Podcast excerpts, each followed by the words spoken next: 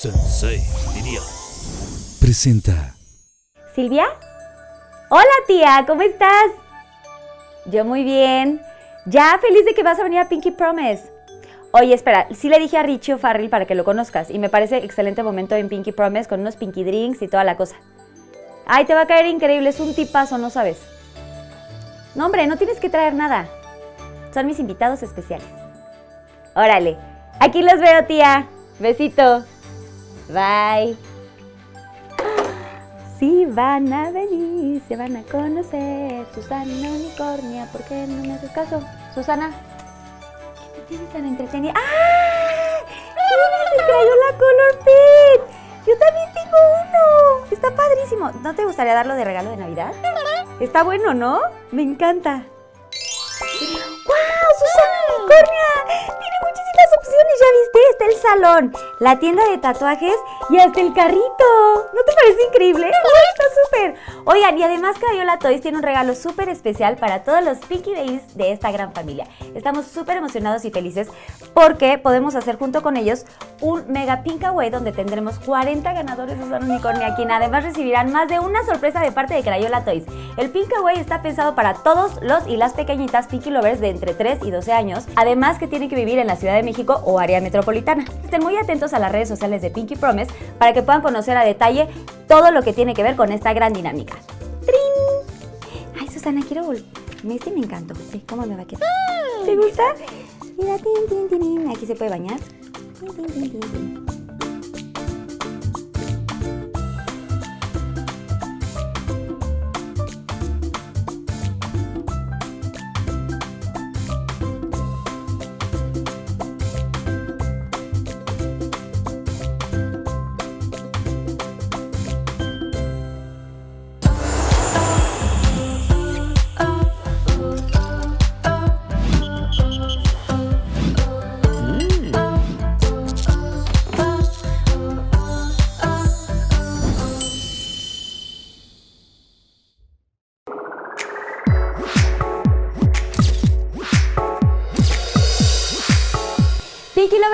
a otro Pinky Look. El día de hoy estoy usando pues un look muy sport, pero el maquillaje es como pues en tonos ahumados de noche, eh, un poquito para que contraste. En la cuenca tengo eh, un poquito de rosa, de café y en la parte de la orilla me puse un poquito de negro para darle el toque como smokey eye.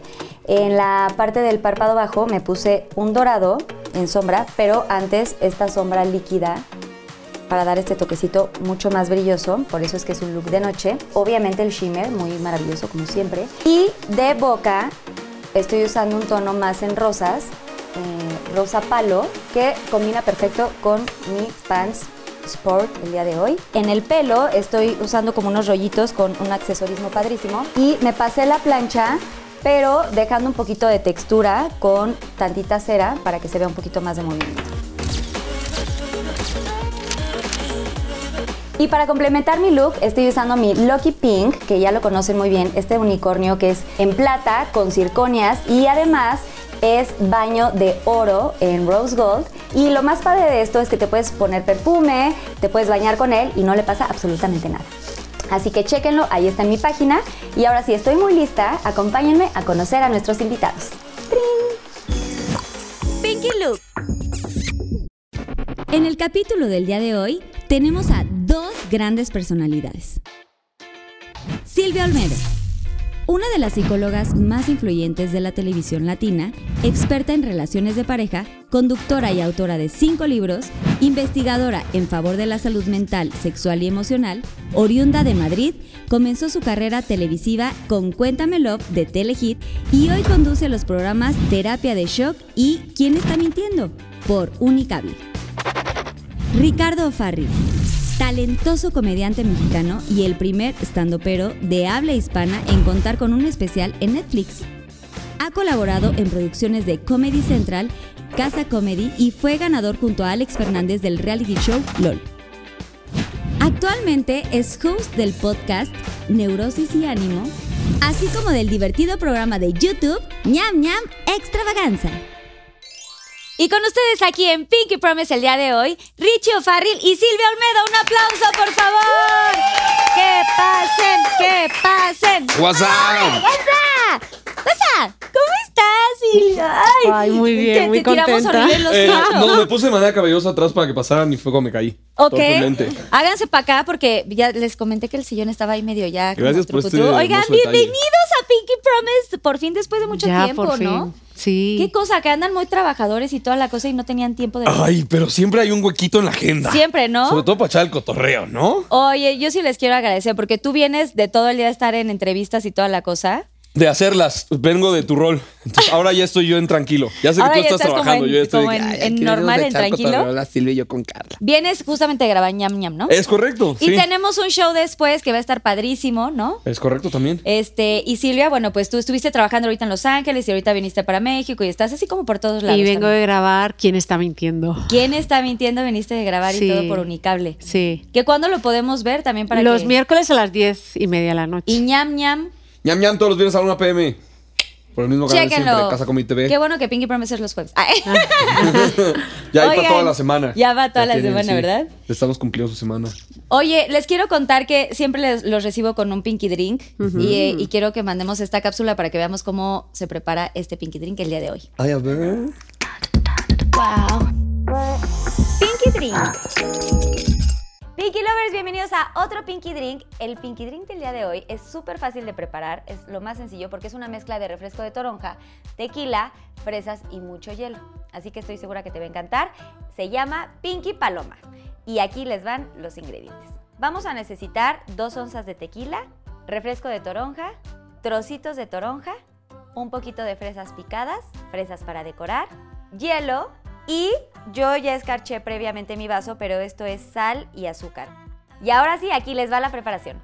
En nuestro vaso vamos a colocar todos los ingredientes, vamos a poner nuestro tequila, nuestras fresitas picadas y vamos a machacar para que queden bien fusionados todos nuestros ingredientes y saquen todo su jugo. Ya que está un poquito machacada nuestra fresa, vamos a colocar nuestros hielos fresquísimo. Y en esta ocasión yo estoy utilizando refresco de toronja, pero es opcional. Pueden utilizar también jugo de toronja si así lo deciden. Mm. Y finalmente le vamos a colocar los pedacitos de toronja que teníamos por aquí. Y para decorar, una fresita. Y listo. Aquí tenemos la Pinky Paloma. Disfrútenla.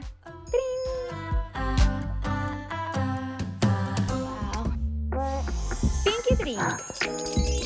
Pinky Lovers, porque ustedes lo pidieron, tenemos nuevamente los Pinky Termos para estas fiestas y es el mejor regalo para sorprender a sus seres queridos, amigos, novio, novia, etcétera, familia, toda la cosa. Son perfectos para llevar su bebida favorita a cualquier evento y lo mejor es que puedes personalizar tu propio vaso. Hay cuatro colores diferentes que están padrísimos y qué mejor regalo para estas fiestas decembrinas. Seguramente serás el más Pinky Cool de todas las fiestas. Así que corran por el suyo a la Pinky Shop y llenen sus fiestas y momentos de muchísimo, muchísimo glitter y brillo.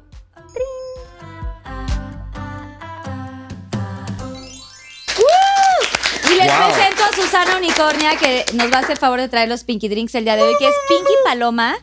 Por Ah, favor, agarren el suyo, que está delicioso. Gracias, Susana. Hagamos un Hablo su idioma, hablo su idioma. Mi, mi, mi, mi. A los ojos. Ah, los ojos, Si no ah, son cierto. como siete años sin orgasmo. ¿Eso será cierto o no? No lo sé. ¿Los No. siete años sin orgasmo? ¿No sabemos? Cabe aclarar que mm, la gente no puede probar ni oler el set, pero huele a color rosa. Cuando Huele. entré dije, huele como a, como al, como al cereal Special K con fresas. A eso, a eso me lo Sí huele, sí huele muy a Huele a pinky, color ¿no? rosa. Huele a, o sea, Pinky Promise es- Huele a fresa. ujú. ¿Huele a fresa? ¿Y está Y bien el trago o no? tiene fresas. No, está ya lo muy vieron rico. ustedes, pero sabe a, sabe a rosa también. Sabe a rosa. Oigan, pues Susana Unicornia nos va a estar acompañando durante el programa. Si quieren algo de tomar, siéntanse libres de hablar, de decir lo que sea. Mi, mi, mi, mi, mi, mi. Hablo su idioma, cualquier cosa yo me comunico con ella. Y el tema de hoy es gustos culposos, justamente. Y bueno, sí quiero hablar de gustos culposos, pero antes que nada me gustaría que nos contaran a los Pinky Lovers y a, y a mí un poquito de lo que de lo que es su carrera, ¿no? O sea, eh, tú, Silvia, eres eh, psicóloga, tienes una carrera enorme, eres periodista, o sea, muchas cosas que has hecho y me gustaría muchísimo que contaras cómo nace tu pasión y además criminóloga, cómo nace tu pasión para la psicología. Porque soy curiosa. Porque soy muy hubiera, curiosa. sido, hubiera sido psicóloga o portera, yo creo, ¿no? Porque siempre he sido muy curiosa, siempre me he preguntado todo. Todo lo que la gente no se atreve a preguntar, yo me lo preguntaba. Y entonces desde, desde, desde niña eh, me interesaba mucho eh, las emociones, me fascinaban toda la vida. Eh, me interesaba mucho saber por qué la gente se comportaba de esa manera. Luego ya cuando entré a la adolescencia me interesaba mucho saber por qué los hombres no tenían gusto y no me pelaban, ¿no? Oh, wow, es muy Wow, interesante wow, eso. Autoestima, ¿no? Entonces, la realidad es que me ha llevado siempre la curiosidad. Soy una persona muy afortunada porque como he sido tan curiosa y soy muy pasional, pasional para lo bueno y para lo malo. Ok. Aquí pasional le llaman intensa, ¿no? Sí, a veces sí, sí, pero sí. se entiende, le pones pasión a la cosa. Sí, ¿no? mucho. Sí. Entonces, Sientes muy mucho, ¿no? apasionada. por todo, por el trabajo. Todo, claro. Cuando me encabrono, me encabrono, pero bien. O sea, sí, sí como, como fuerte, ¿no? Como que hay que tener cuidado. En fin, entonces... Peligro, peligro. Entonces, cuan, cuan. pero básicamente eh, soy una tía con mucha suerte y muy pasional. Y pues ya sabes que yo llegué a México de casualidad. Yo antes era una mujer ejecutiva, una mujer alfa en Inglaterra. Hey, hello, how are you? Y todo esto. Imagínate cómo hablamos los, los españoles inglés, que es como con acento jamón, jamón, ¿eh? y encima cambiamos nuestra voz. Y yo estaba trabajando ahí de investigadora y la verdad es que era tremendamente deprimente que te ibas a un ascensor y tú te ponías re buena, guapa, increíble, saludabas y todos mirando al techo. Y diciendo, esta gente está muy rara, muy rara, muy rara los ingleses. Y luego como que son de on y off, o sea, muy distantes, se toman cinco pints y de repente, pero aquí, unas distancias que... Entonces, me gustaba mucho Inglaterra, pero yo soy una persona muy latina. Y, y caí en México de casualidad y este país pues es que es mágico. O sea, ¿qué te voy a decir? O sea, te engancha. Lo que te pasa, yo lo repito mucho, lo que te pasa en México en un día, en Estados Unidos te pasa en un año.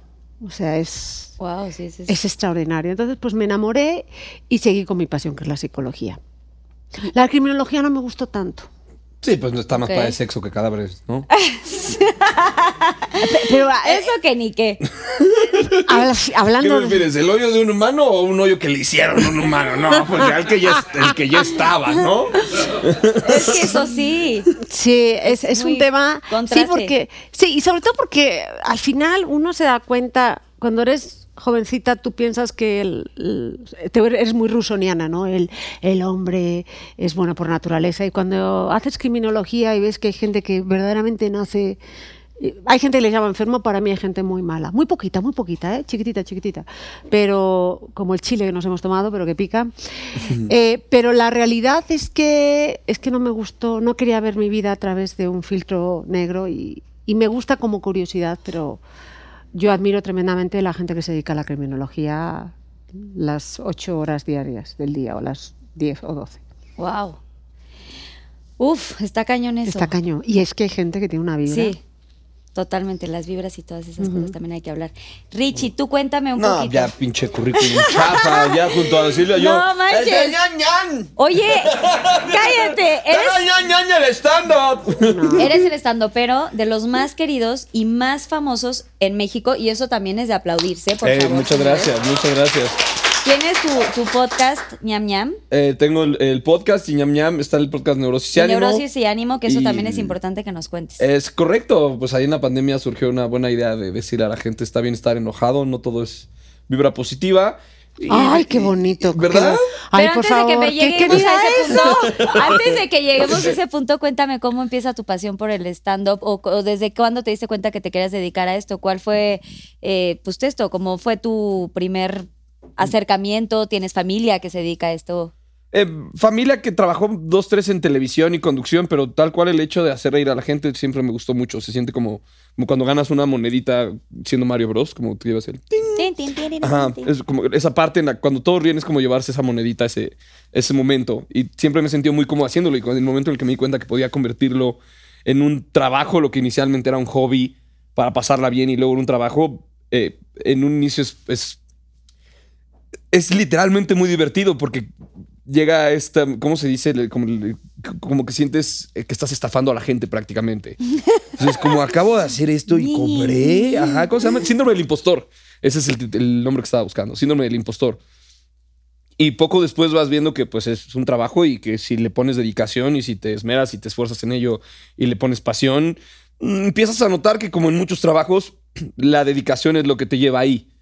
O sea, está la parte de escribir comedia y divertirse, etcétera, que hay que mantener viva siempre, pero al final es una profesión y si no lo tomas como tal, van las cosas al carajo. Tienes que respetarlo como profesión, empeñarle tu tiempo, invertirle tus horas y, y verlo como un negocio, porque es lo que pues, te va a dar de, de comer para siempre, ¿no? Pero dime una cosa, hacer reír a la gente, creo que todos lo sabemos, es bien complicado. O sea, de pronto de cuando éramos niños, siempre era el típico reunión o algo de, ay, cuéntate un chiste. Yo era malísima, yo era de que yo no quiero contar, a mí no me pongan a contar chistes, porque pues sí tiene que ser como algo que traes en la sangre o lo, o lo vibras o tal, pero ¿cómo se estudia o cómo te preparas para hacer reír a la gente stand-up y Es- tener un hilo conductor? Porque todo tiene que ver y luego regresas al chiste y luego es, es toda una historia. Es justo mm, como ahorita que grabamos un TikTok. Eh, ¿Cuántos años has eh, in- invertido tu tiempo en baile, por ejemplo? Bueno, yo tengo sí desde los 11 años. Tengo 36. bailando. Entonces grabamos un TikTok que eran tres movimientos. Y yo más o menos, Silvia honestamente fue un verdadero desastre. Pueden ver el TikTok, va atrasada. Sí. Eh, ya, ya al final fue como de, ya, sí lo dejamos, está bien. Sí, ya para empezar a grabar. Y es- pero es eso, Váyanlo a ver a es, es- TikTok. es como la expertise que tiene cada quien en el ámbito. Y por eso me gusta tanto hacer ñam ñam y conocer. Por eso estos formatos son tan divertidos, porque descubres que las personas que empezaron a hacer cosas no solo fue así nada más, no apareció eh, Silvio Olmedo en tu, en tu televisión nada más porque, eh, porque sí, sino porque le puso cariño y pasión a lo que hizo y le invirtió tiempo. Y, y al final tenemos las áreas en donde nos desarrollamos más, que ella, ella tiene la curiosidad, ella puede ver un cadáver probablemente y nosotros no. Sí, no, ella puede sentarse con un criminal y nosotros no. Nosotros de, ay, no, qué feo, nomás sí es ahí. Eh, y es eso, vas a ir descubriendo la expertise y una vez que la encuentras, simplemente explotarla y ver cómo mejorar y ver cómo eh, cubrir más ámbitos y llegar más lejos y dejar más como huellas. En mi especial son especiales de stand-up comedy o guiones o apariciones en series o eh, películas, lo que, lo que sea, vas dejando como una, una huella. Y es eso.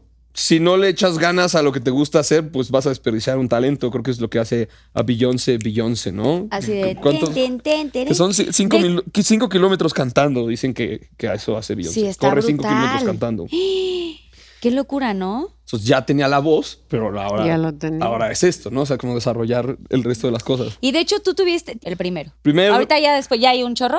Sí. El primero de tener algo de Netflix. Primer especial original de Netflix en español. Aquí se aplaude. No, no es cierto, no es cierto. No, no es cierto. ¡Qué flamingos! Sinceramente había monologueros en España que merecían previo el primer especial y no yo. Una disculpa y saludos. Too late. ¿Y de qué trataba este especial? Mm, varios temas. Creo que muchos comediantes cuando están empezando traen tantas ideas dispersas que los primeros shows es muy difícil que vayan como de una cosa. Por lo general tienen como una línea, eh, voy a decir, de cierta manera anárquica. Como un poco caótica, pero que al final como está generando risas funciona. El especial te termina encuerando y terminas viendo, no literalmente, terminas viendo como el- el- el- cómo es un especial y cómo funciona. Y empiezas a ver como si trae una línea o si está como partido en mil pedazos, si es nomás hay un, un caos. Este primer especial sí son como compilación de varios beats, pero después de ya 10 años de carrera, Wow. ya empiezas a pensar el show como qué quiero que sea el tema central y a través de qué lo voy a comunicar. En vez de decir, esto está chistoso. Güey, qué, qué increíble hacer esto. De verdad es, es, es como una cosa bien cañona. No, y además es que fíjate que una de las terapias que todos tendríamos que hacer es escribir nuestro propio stand-up de nuestra vida. De nuestra Porque vida. nos aprendemos a reír de aquellas cosas que verdaderamente eran o ocultas o dramáticas y, y verdaderamente es sanador. O sea, cuando tú te abres delante de la gente y encima luego puedes hacer un chiste de ello, más que un chiste, hacer reír de ello. Y esos que están ahí les ha pasado lo mismo, pero no se dan, no se atreven a confesarlo, pero tú sí, te da una fortaleza brutal. Sí, tengo un chiste así en el que platico que eh, cuando te dan ganas de hacer popó después de bañarte y brincas a, limpi- a limpiarte al lavabo, mucha gente se ríe porque es como, ajá, ya los caché, ¿eh? Con que han regresado después eh, al lavabo con tal de salir con el culo limpio. Me fui al ejemplo más sucio, pero... No, pero está bueno. Sí, creo que sí es cierto. Claro que que quería, lo que está diciendo Silvia, ¿no? Encuentras un punto muy oscuro y a través de su identificación. Y, y- y justo lo que permitió la, la pandemia fue que los comediantes, casos como el de Bo Burnham, tuvieran especiales en los que ves como este lado humano, este lado Sí. doloroso, este lado donde la comedia no solo es, mira, qué chistoso, sino esta parte como de drama que va de la mano, ¿no? Y está Totalmente. cool, está emocionante, está, está evolucionando. Es muy bien. interesante y quiero, creo que tiene mucho que ver con, eh, quiero preguntarte Silvia, como esta locura que existe en cada ser humano. O sea, todos creo que estamos bien locos, correcto. O sea, cada quien tiene diferentes como matices y, y como que estos pasos de la locura me encantaría que, que- que nos ayudaras a explicarnos cómo funciona o cómo detectar que estamos en pedos o que algo, anda mal. Es que el tema de la salud mental es que todos lo negamos, ¿no? O sea, eh, igual que cuando tú tienes un catarro, le dices a la gente, esta noche no salgo, me voy a poner mi caldito de pollo y haces que ese catarro no se vuelva en neumonía, eh, con las emociones no pasa eso.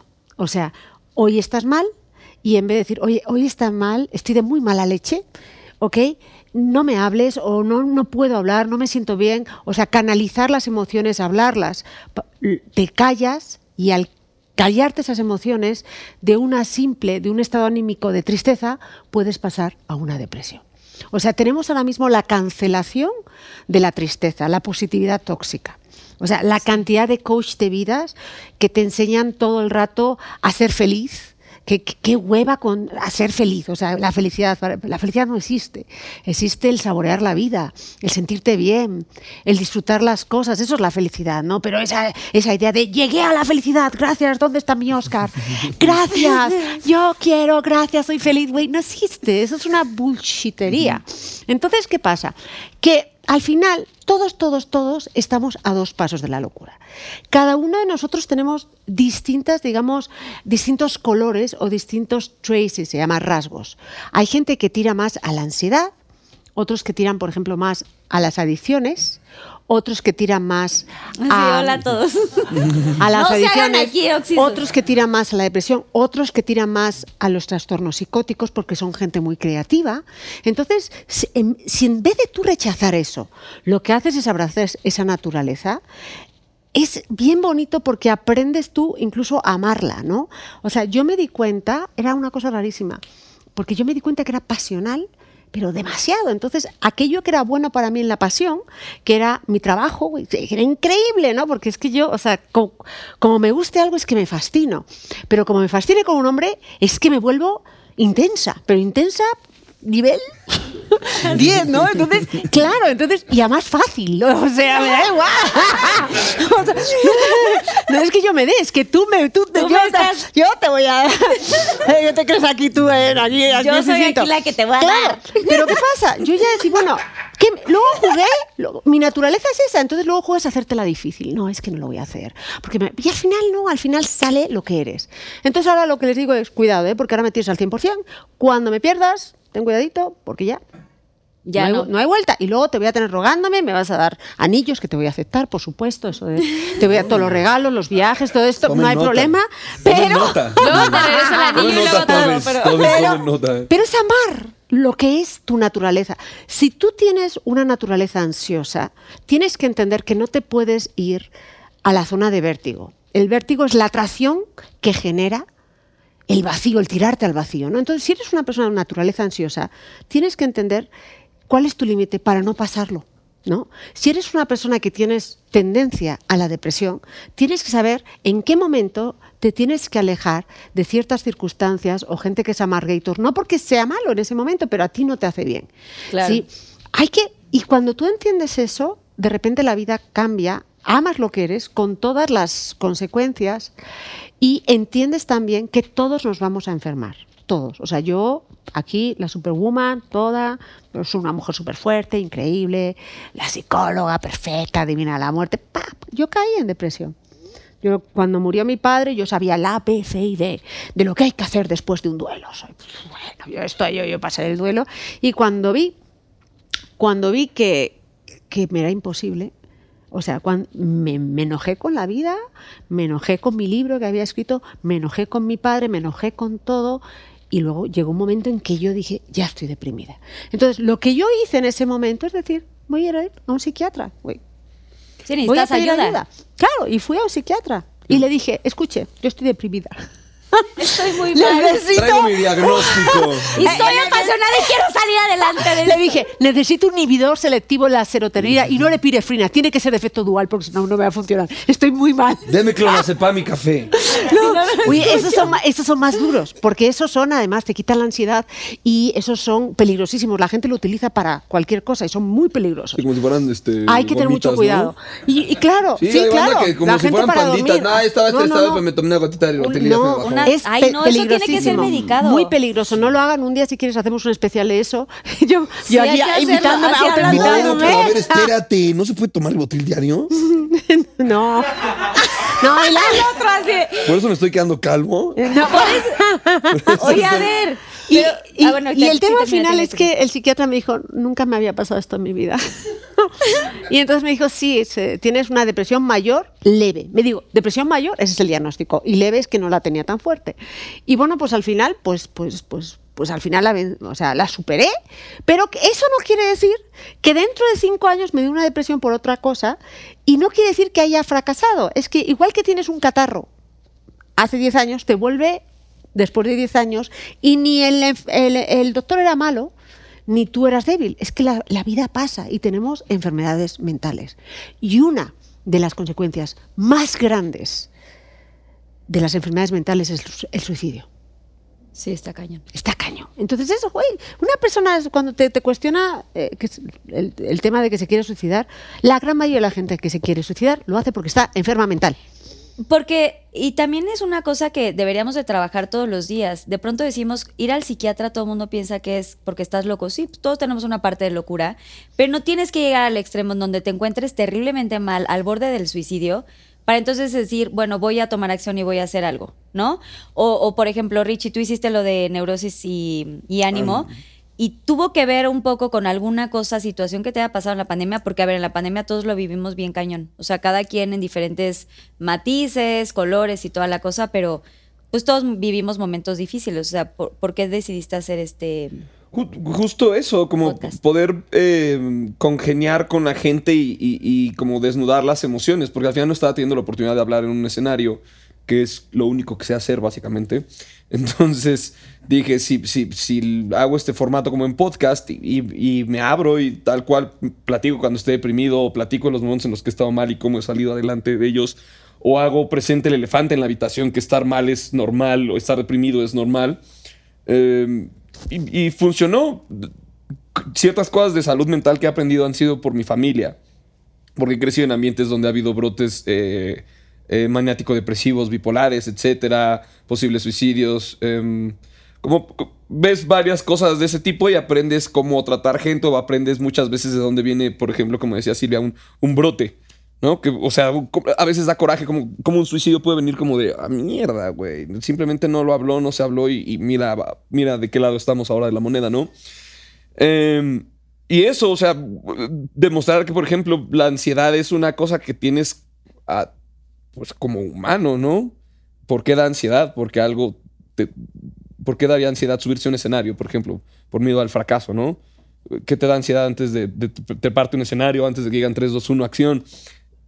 No la quieres cagar, ¿no? No la quieres cagar ni de invitado en Pinky Promise. Vienes y echas desmadre, o sea, no la quieres cagar ni siquiera de cuando estás de invitado. Entonces eso genera una ansiedad. O la ansiedad es de repente que ya está en otro lugar y no poder. Si, como dice Silvia, los utilizas como aliados en vez de frustraciones y dices, la ansiedad es algo que el humano ha tenido desde que un pinche tigre de dientes de sable se lo quiere tragar. Claro. Y por eso la tiene, porque está a su favor y le permite, des- desde que me despertó la ansiedad, bueno, entonces es algo traes en la cabeza que tienes que resolver.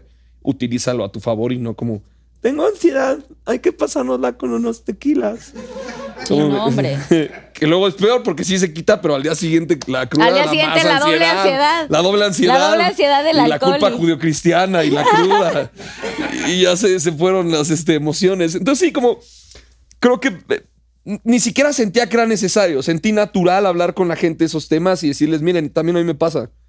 Es, em, Y es más, por ejemplo, Sí, en un trastorno bipolar, hay, dos- hay tres tipos de trastornos bipolar. Hay uno que es claro, porque es la fase maníaca y la fase depresiva, ¿no? Entonces, si tú eres un niño y ves de repente a un familiar tuyo que un día está muy bien, te quiere mucho, está increíble, y luego a las dos semanas lo ves que no sale de la cama, dices, ¿qué he hecho yo?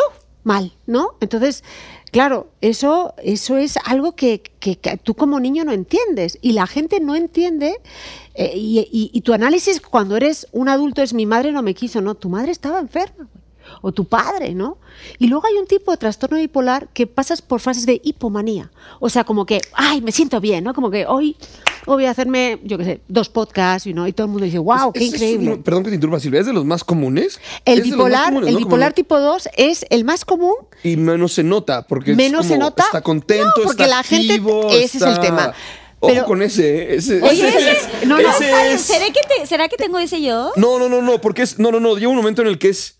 ¿Es de- asesino silencioso? No, no, no. es De repente es como demasiado, ¿no? O sea, se, se nota, pues, creo. Claro, es que si eres bipolar tipo 1, por ejemplo, el bipolar tipo 1 llega a un- cuando le da, digamos, la, la fase maníaca, de manía, duerme solo tres o cuatro horas. No le hace falta dormir más. Tiene mucha energía, Un tiene mucha fuerza, increíble. y hasta Pero- da envidia. ¿Verdad que hasta da Claro. envidia? Dices, hijos de la fregada. Muy creativo. No.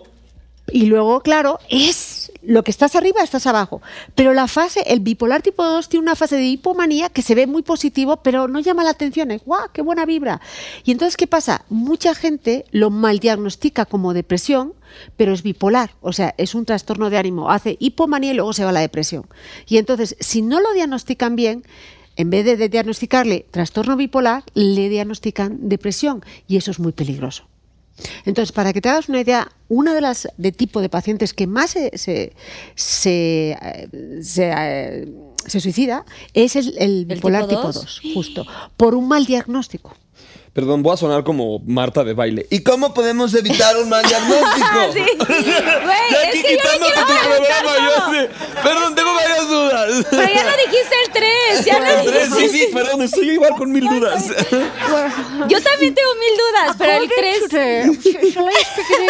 A ver, en orden. El 3 y El luego 2 es el más cómo- peligroso porque no te das ¿Cómo tanto salvarte cuenta. del segundo? Porque Ok, ¿Y del cómo nos salvamos del segundo? yo lo notaba en familiares y un familiar me confesó, me dijo, la verdad, cuando estoy, cuando he llegado a esta etapa, que han sido como tres veces en su vida, dice, es increíble. Es como la litosis. O sea, la- el mal aliento no lo sufre quien lo padece, sino La gente alrededor. Claro. Ajá. Entonces, ahí cuando todo el mundo lo nota es bipolar tipo 1 seguro.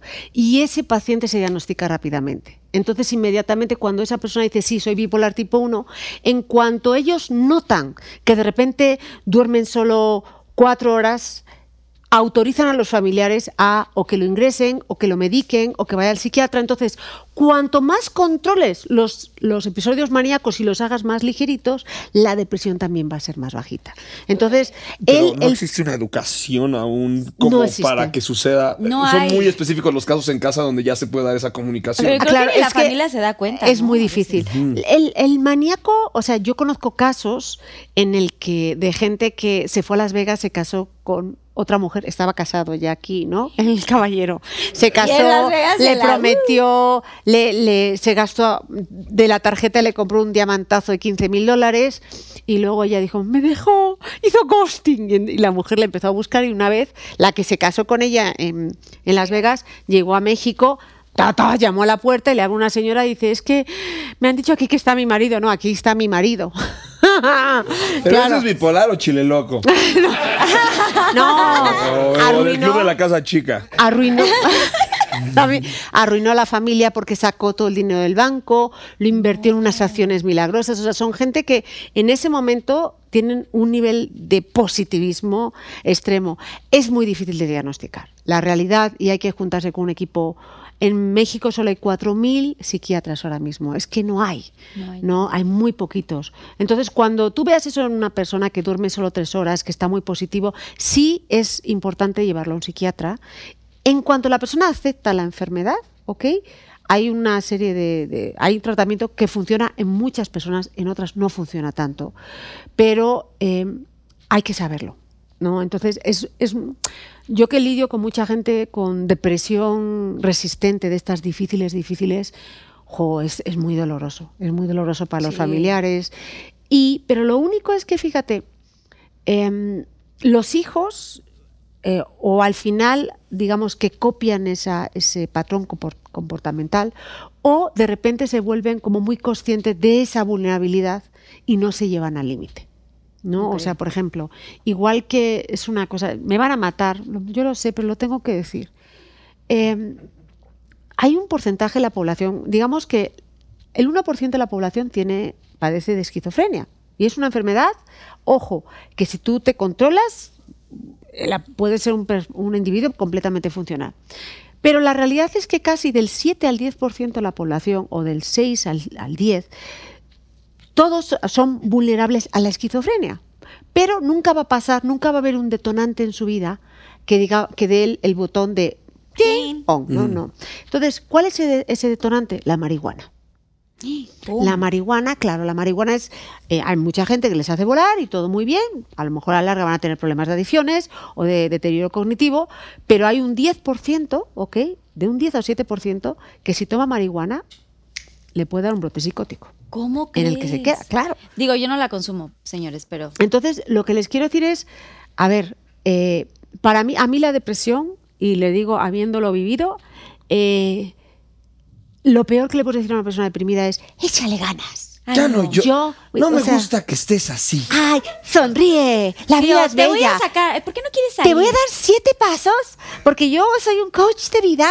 Pero qué- o sea, es como cuando tú le dices a una persona que tiene catarro y que no puede oler que pruebe este maravilloso manjar, no lo va a poder saborear porque no puede, no tiene capacidad de saborear las cosas.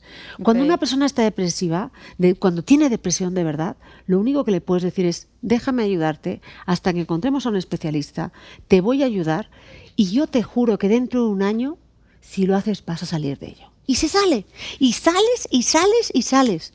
Y es increíble, ojo, con un psiquiatra y un psicólogo clínico, ¿eh? Y poniéndole eh, las- la familia ayudándole, pero es que es bien difícil.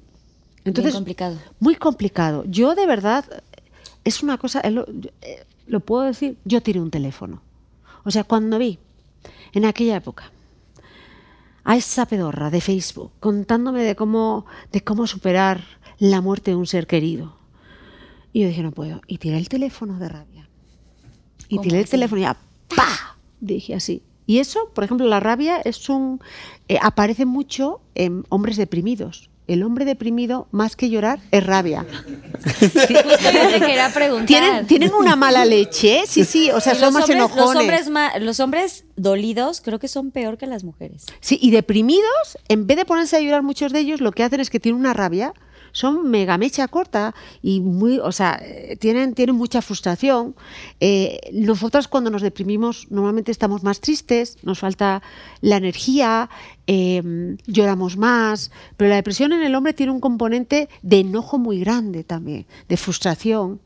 Y tú, por ejemplo, Richie, has, en tu podcast has tenido como algunos eh, eventos, algunas gente que te escribe que, que le esté pasando muy mal y que te comenten cosas. O sea, ¿has visto algún caso así muy... Sí, no, no pensamos que fueran a ser tantos, pero sí. O sea, si mucha gente viste que vivió cosas difíciles. Sí, y justo es eso, como venía a decirles, yo no, no soy ningún experto, no, no tengo ni la mitad de conocimiento que tiene un experto, que realmente además te puede dirigir a un experto, pero es, es como un espacio natural, un espacio donde admitamos que nos hace encabronar y cómo nos vamos a burlar de ello, o admitamos que está bien y que está mal para mante- mantener ese balance. O, mm, eh, mencionamos mucho el tema, eh, justo esto, el, una palabra, un, término que inventó Fran Evia, un colega comediante, que es el, el remar en cajeta, ¿no?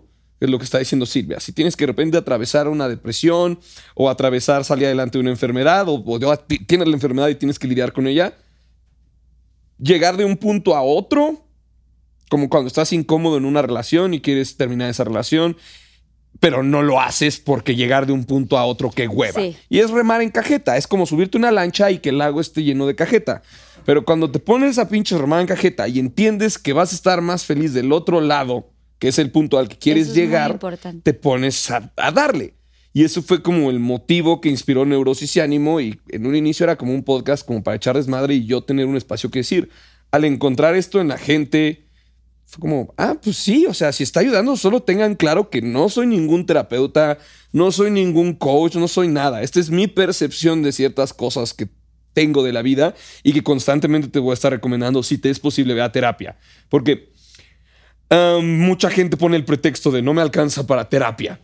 Pero sí para unas chelas. Pero sí, pa- exacto, es justo, el- el- Silvia. Sí. de hecho, sí. Para, exacto, te ponen muchísimas veces el ejemplo de no me alcanza para terapia. Y hay algo muy bonito que me va a poder con- eh, confirmar Silvia o, o Silvia va a decir, "Ch, no estés chingándonos en negocio, que es que hay muchos terapeutas que están dispuestos a atender a mucha gente, aunque sea un par de sesiones gratis, para más o menos saber como para dónde. Y es algo que descubrimos en Neurosis Ánimo. Hicimos como una carpeta de terapeutas a nivel nacional, a nivel internacional, que estaban diciendo o que estaban es- en sus prácticas, para dejarte claro que es un estudiante, o que ya son profesionales.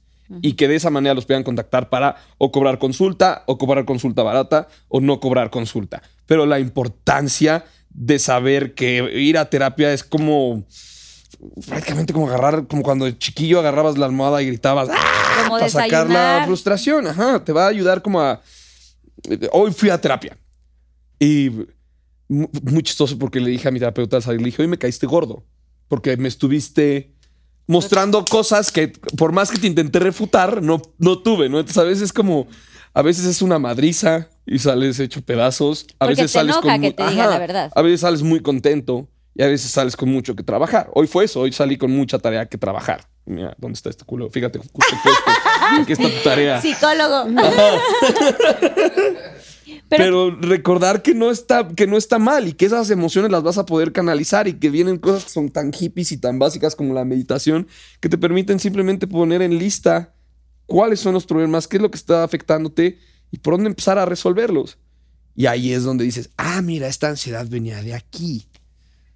Sí, pero para llegar a ese punto, trabaja, tienes que trabajar muchas Y te cosas. ¿no? apoyas en varios- Y, va- y en- es en por eso que vamos a buscar, por supuesto, a Silvia. Y hay una cosa, creo que con la edad se aprende también. O sea, yo no soy la misma persona cuando tenía 20 años que en el cuarto piso, obviamente. Y tienes más, o sea, en el momento que tú aceptas tu realidad y tu, y tu esencia de verdad, y dices, este soy yo o esta soy yo, y, y- y voy a vivir con ello toda la vida, ahí cambia todo. O sea, yo ya me di cuenta que soy una persona mega vulnerable, ¿no?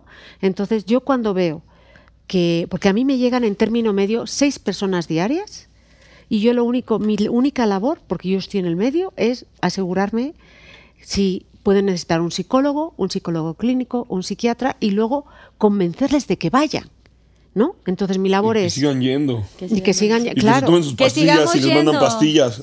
Justo, justo. Entonces, ¿qué pasa? Yo hubo un momento en que dije, me siento, o sea, hay un momento de tu vida en que me acuerdo que me dijo, no sé cómo te voy a pagar tú. Yo digo, sí, güey, sí sé cómo me lo vas a pagar. Cuando estés bien, todos los... eh, los conciertos y los after parties me lo regalas, güey. Porque yo estoy harta, claro, o sea, desde llega un momento que, que te sientes y dices, bueno, estoy acumulando, o sea, un psicólogo y un psiquiatra en el fondo toman el estiércol emocional y lo vuelven en abono. Pero claro, la pandemia lo que ha pasado es que no ha habido manera De- de, canalizar todo eso y los psiquiatras y los psicólogos son los que más han sido afectados en su salud emocional. Lo han pasado fatal. Han sido unas, larga, unas jornadas larguísimas y eres al final, sin darte cuenta, un punching bag. Y llega un momento en que dices, y yo, por ejemplo, ahí yo me doy cuenta, entonces yo hay situaciones en que bloqueé mi teléfono, así, desaparezco. Entonces, O sea, te hice como ese... lo tenía que hacer porque te pasa algo, no, no me pasa nada. Es que no, no, no. Sí, o sea, me paz, necesito, necesito mi espacio. tu y ya espacio. está. ¿Cómo pudiste? blo- O sea, ¿Verdad? ¿bloqueaste a gente? Sí, Lo- lo bloqueé avientas, ¿no? teléfono. Lo pones en modo luna y lo avientas de otro lado del sillón. Ya. Eso hago yo. Y al, y al día siguiente te escriben como, como a los dos días te escriben como, ¿estás todo bien? ¿O qué ¿Todo te bien?" pasa? Yo, ¿Qué "Sí, te he Estoy hecho, mejor güey?" que tú. Estoy mejor que mucho nunca. mejor que tú, claramente. De pronto sí es como eh, tóxico, ¿no? Estar como con todas estas en redes sociales. todo. de Ugh, pronto se volvió odio. como un estrés. No, me o hubiera sea, gustado crecer en los parte. 70. Esa parte la... Me encanta esto. Esto es muy bonito. Esta comunicación, este tete a tete es precioso y que se pueda compartir con tanta gente. Y que la pandemia haya destacado que la gente tuviera tiempo para escuchar podcasts, etcétera. Pero el hecho de que estemos pegados y comprometidos, como cuando alguien en- desaparece sus redes dos días y pide una disculpa a su gente. Sí, no. Como a quién le debes. Sorry porque he estado sorry, desaparecido. sorry que está desaparecido. ¿A quién le debes? ¿Quién eres, güey? O sea, que se desa- si- me preocuparía si desapareciera el presidente de la República dos días. Ese sí pediría yo, diría, ¿dónde está? ¿Dónde no? estás, brother? Sí, es más, cual- el presidente de cualquier país yo diría, ¿dónde está? Y ya cuando apareciera diría, oye, me tenías preocupado. Andaba con el pendiente. Ah, pero si eres una de las, o sea, no es, no, y no es personal, ¿ok? Si eres una de las ballenas de Venga la Alegría y no tuviste señal en Tulum, realmente no pasa nada, no importa. Y tú como público, ¿dónde está tu vida que le estás exigiendo a alguien que te diga dónde está? Es Al nivel- terrible. Perdón, me estaba mudando. Pero ahorita les enseño mi casa. Múdate y ya, güey. No le ves cosas a nadie. Y la gente, ¿por qué se mudó y no nos dijo? FOMO. Gracias por invitar. O perdí, Ay, o perdí mi celular, o me robaron mi Ay, Instagram, o todo, o sea, Ay, todo. Yo siempre lo he dicho, jálatela un rato, güey. Este, oye una rola, llámale a tu mamá. Hay tanto que hacer en vez de estar viendo historias y TikToks. Lee un, lee, lee- como diría un amigo, lee un lirbo. Literal, de un libro. Lee un lirbo, solo lee un lirbo, diría, diría el profe Fernández. Oigan, y hablando de gustos culposos, que supongo que, que ustedes dos tienen algunos, ¿cuáles serían? O- Me- memes de Instagram. Así que me acabo, justo lo que acabo de decir. Te acabas de Así aventar. muy malas redes, pero qué chido los memes en Instagram.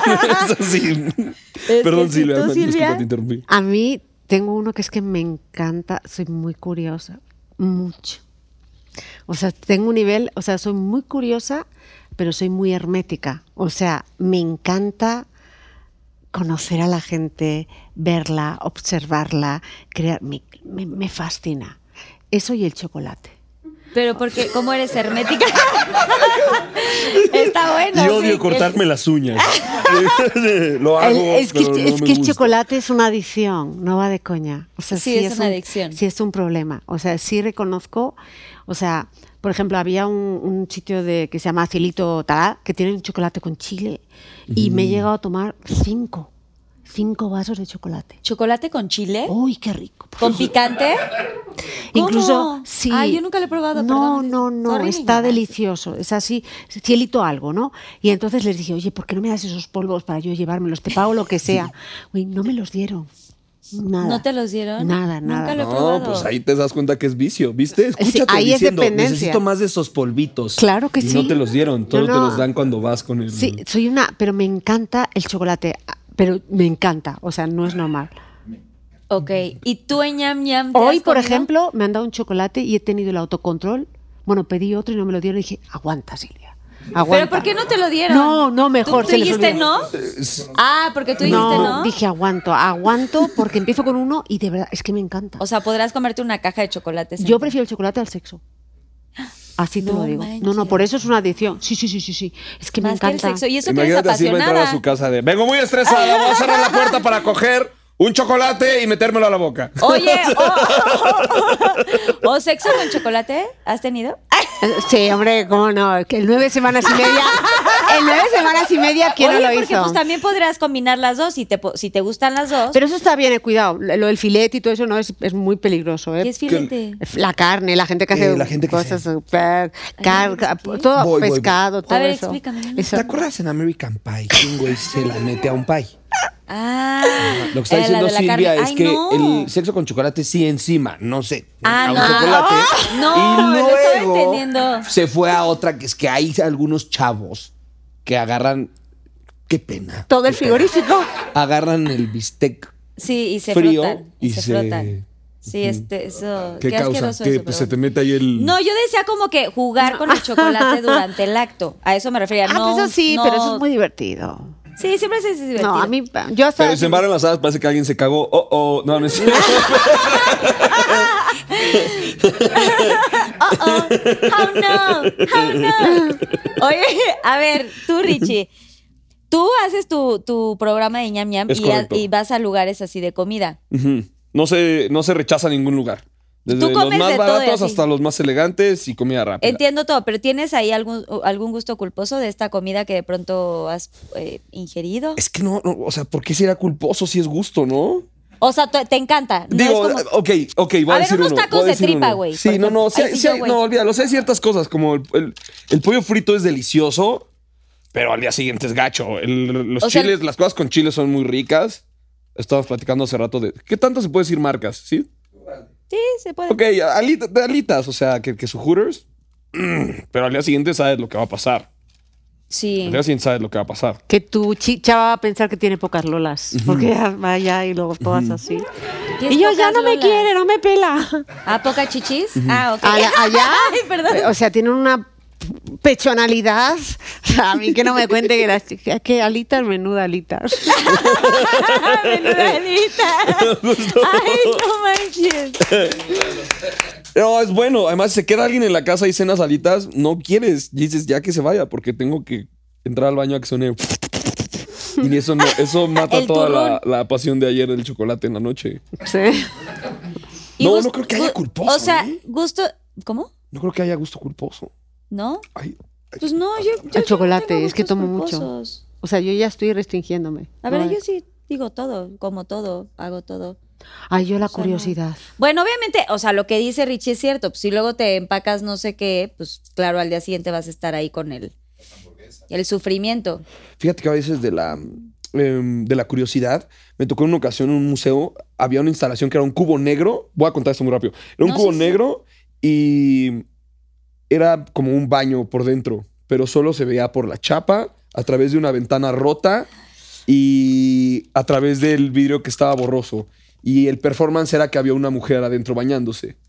Ok. y solo podías ver a través de estos como cuatro, como cuatro lugares. Estaba rodeado de gente que era justo eso, o sea, al no tenerla directamente Claro. y poder verla así, nada más era un hueco así en la ventana. Es como la gente estaba y era una chava así, nada más era una, chava bañándose. De repente se sentaba y agarraba un libro y ahí estaba. Y todo y era muy impresionante ahí. como alrededor del cubo todos estábamos así. ¡Eso era- eso- Ya se paró, ya se paró, ya se paró. Y era una persona en su baño. Sí. Wow, o sea, nunca, o sea, eso hace cuánto fue eso, ¿En ¿dónde no, estabas? No recuerdo, estaba en un, estuve en un museo en Londres y era Pero, así como, ah, como yo un te decir, performance que era México, como, ¿no? como una como una crítica a eso, ¿no? Como justo cuando tenemos un espacio así de curiosidad nos volvemos Como más, Sí. este, ¿cómo se? Curiosos, no, no quiero decir curiosos, más morbosos. Es que sabes lo que pasa, hay algo de, y ya te digo, yo no juzgo a mí, es, es decir, qué fascinante es esta persona, como de repente entiendo el mecanismo que tiene, y me encanta, me encanta, no ¿Tienen sé. algún fetiche? ¿Algún fetiche culposo o algo así? Ah, culposos no, divertidos. ¿Todo, de- todo en diversión? todo en diversión, ¿no? Como cuando Cristian Castro dijo en hoy que le gustaba que metieran el dedo en el culo. y fue como de, ¿qué? ¿A, a Cristian Castro también, le gusta que le También ¿Cómo que a Cristian Castro también le gusta que le Ay, ¿qué pasó? amigo? Menos mal, fiu, fiu, fiu, fiu. Mi Cristian, ya tenemos más cosas en común. Oigan, pero siempre hay el, el gusto culposo del amor. También, de pronto hemos tenido parejas o relaciones, ¿no? Como Ay, culposas. sí, pero, sí. Pero es que Híjole, me ojalá nadie se hubiera enterado. Estaba con una ex que estaba con una amiga suya como de la infancia y su perro se fue corriendo y, y se fue a perseguir un perro de la calle. Y la amiga gritó, ¡déjalo! ¡No estés persiguiendo ese perro corriente! Y esta ex de hace muchos años se volteó y dijo, bueno, bueno, ¿quién en su vida no ha perseguido un perro corriente?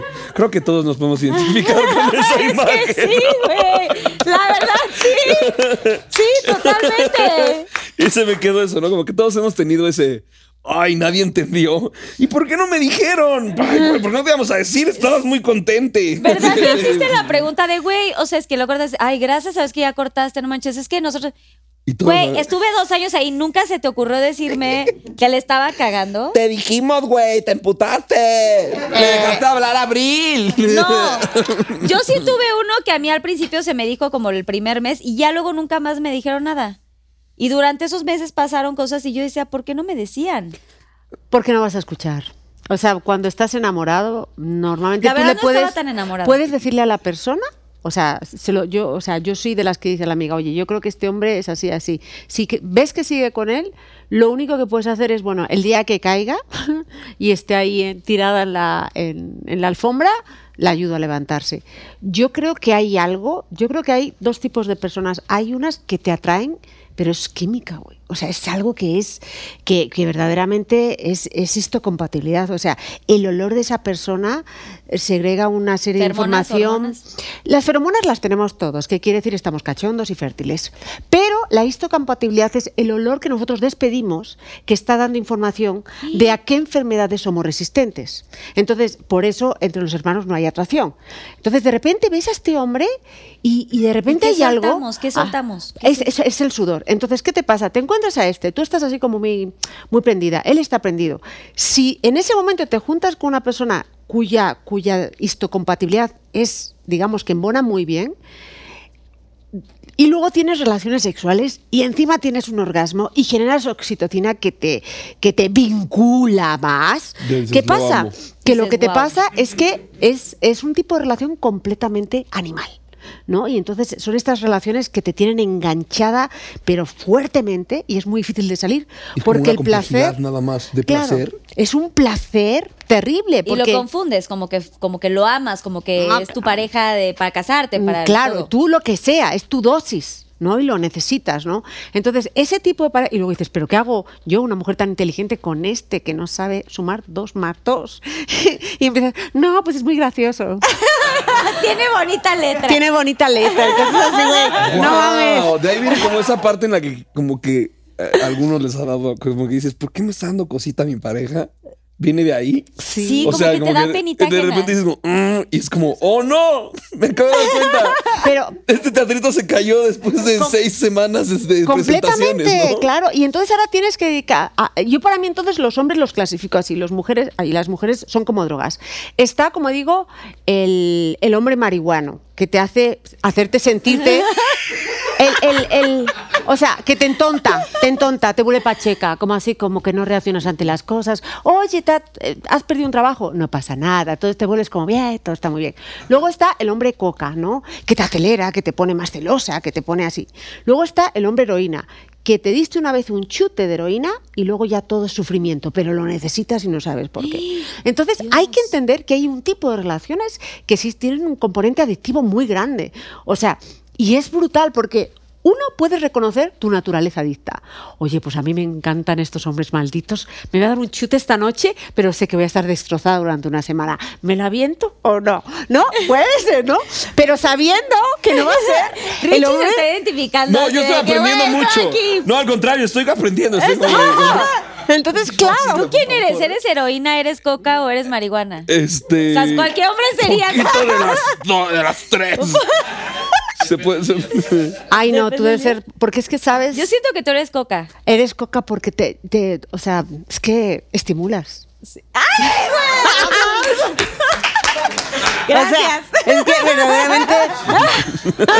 sí, güey. O sea, es, es un tío muy inteligente, muy divertido. O sea, que de repente. ¡Ah! Entra ellos, se han dado cuenta todos. Nos- es algo Ya se. Ya, Silvia.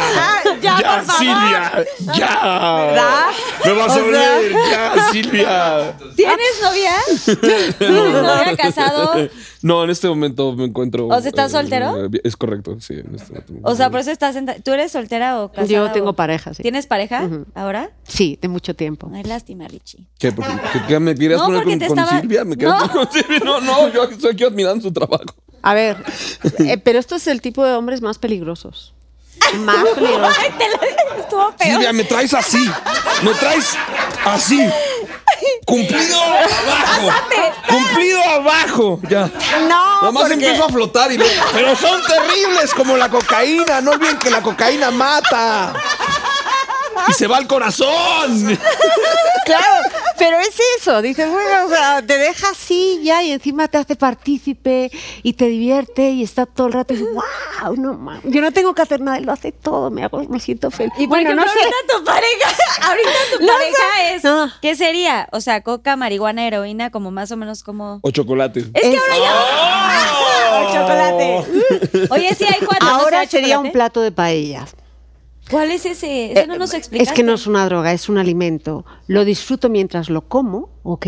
Ok. Y además me nutre. ¿Y cómo nos conseguimos una paella nosotros? Si no ¿Cómo, vivimos en Silvia, Madrid. antes de mandar a corte comercial y tener al doctor La Moglia? O sea- ¿Cómo? ¿Cómo? Tu última ¿Qué hacemos relación. para tener una Tu paella? última relación era paella, era coca, era marihuana, No, era creo que heroína, he ¿qué era? por Era muchas chocolate. adicciones, al parecer. No, entrado al buffet español aún. Yo tampoco. Dani, ¿qué sería? ¿Mi Dani qué será? ¿Un chocolate? Sí, mi Dani es un chocolate, mi esposo. Porque Pero, güey, yo también tuve, no heroína, pero sí estuve en coca y luego marihuana y así. ¿eh? Este lo pueden sacar de contexto. Ay, ojo, está hablando de Ojo, está- relaciones. Estamos hablando de relaciones, sí, ojo. De cómo, ¿cuáles serían los Carla términos? confiesa que durante su época en el grupo Geans le encantaba partir la caspa del diablo. Picarse con heroína y fumarse la lechuga. Digo, No, no, no, no, no. Buenas Claro que no, cálmense.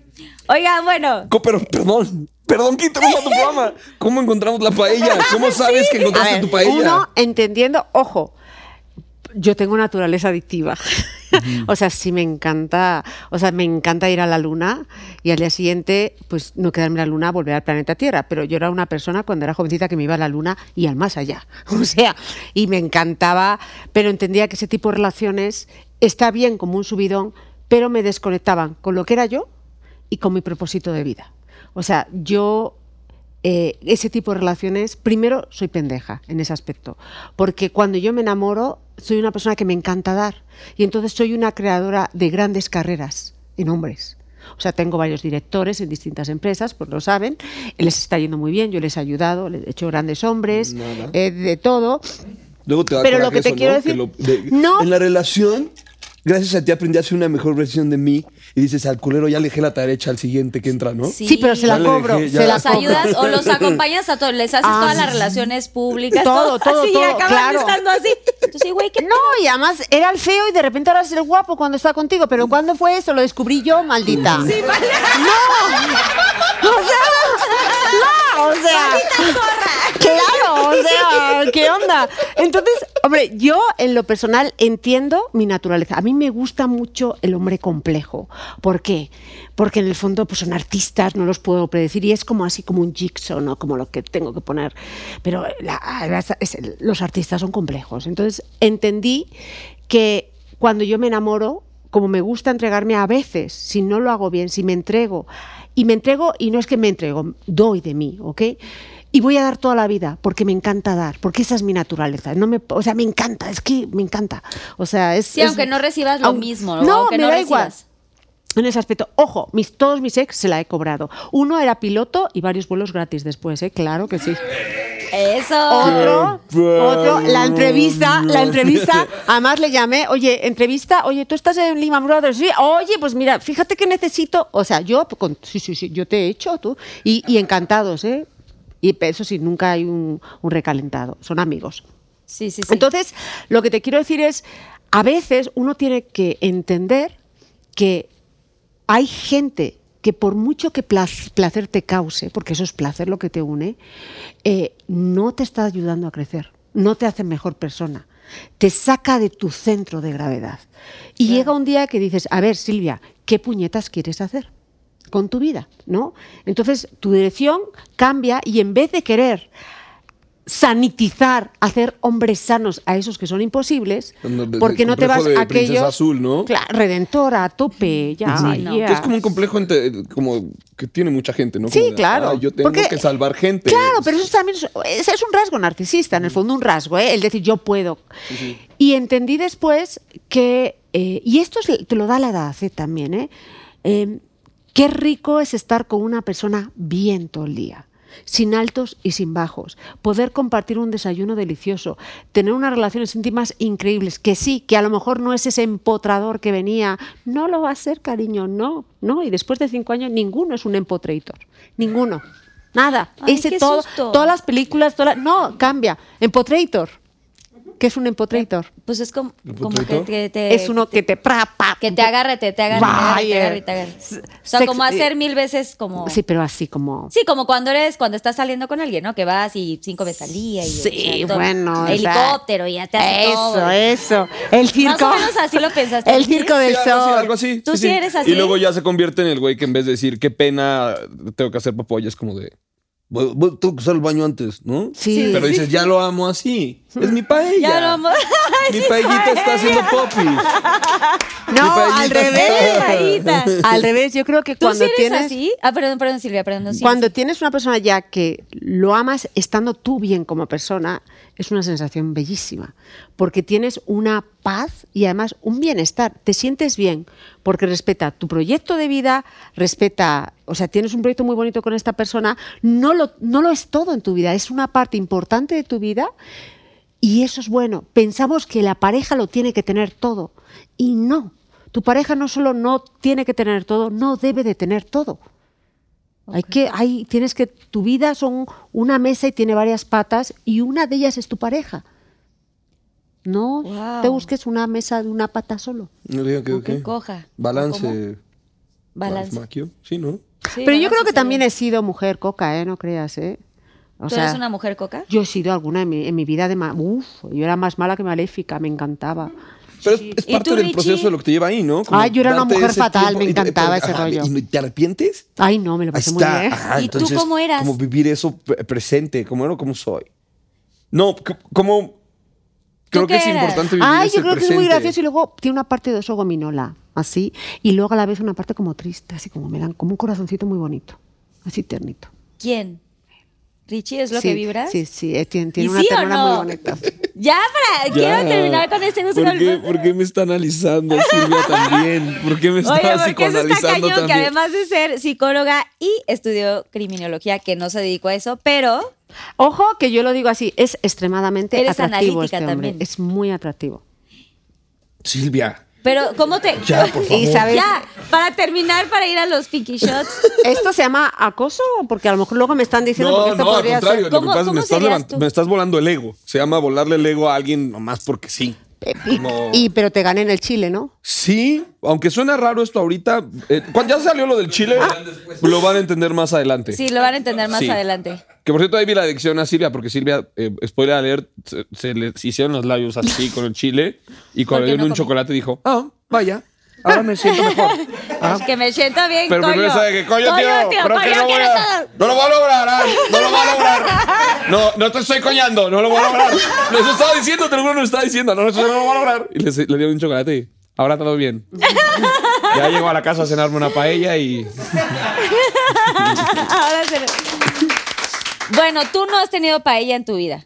Eh, sí, sí ha habido unas buenas paellas, pero a veces, no sé si sea como que los tiempos a veces no son los óptimos o las edades a veces no son las óptimas como para que coincida y pueda mantenerse a largo plazo, ¿no?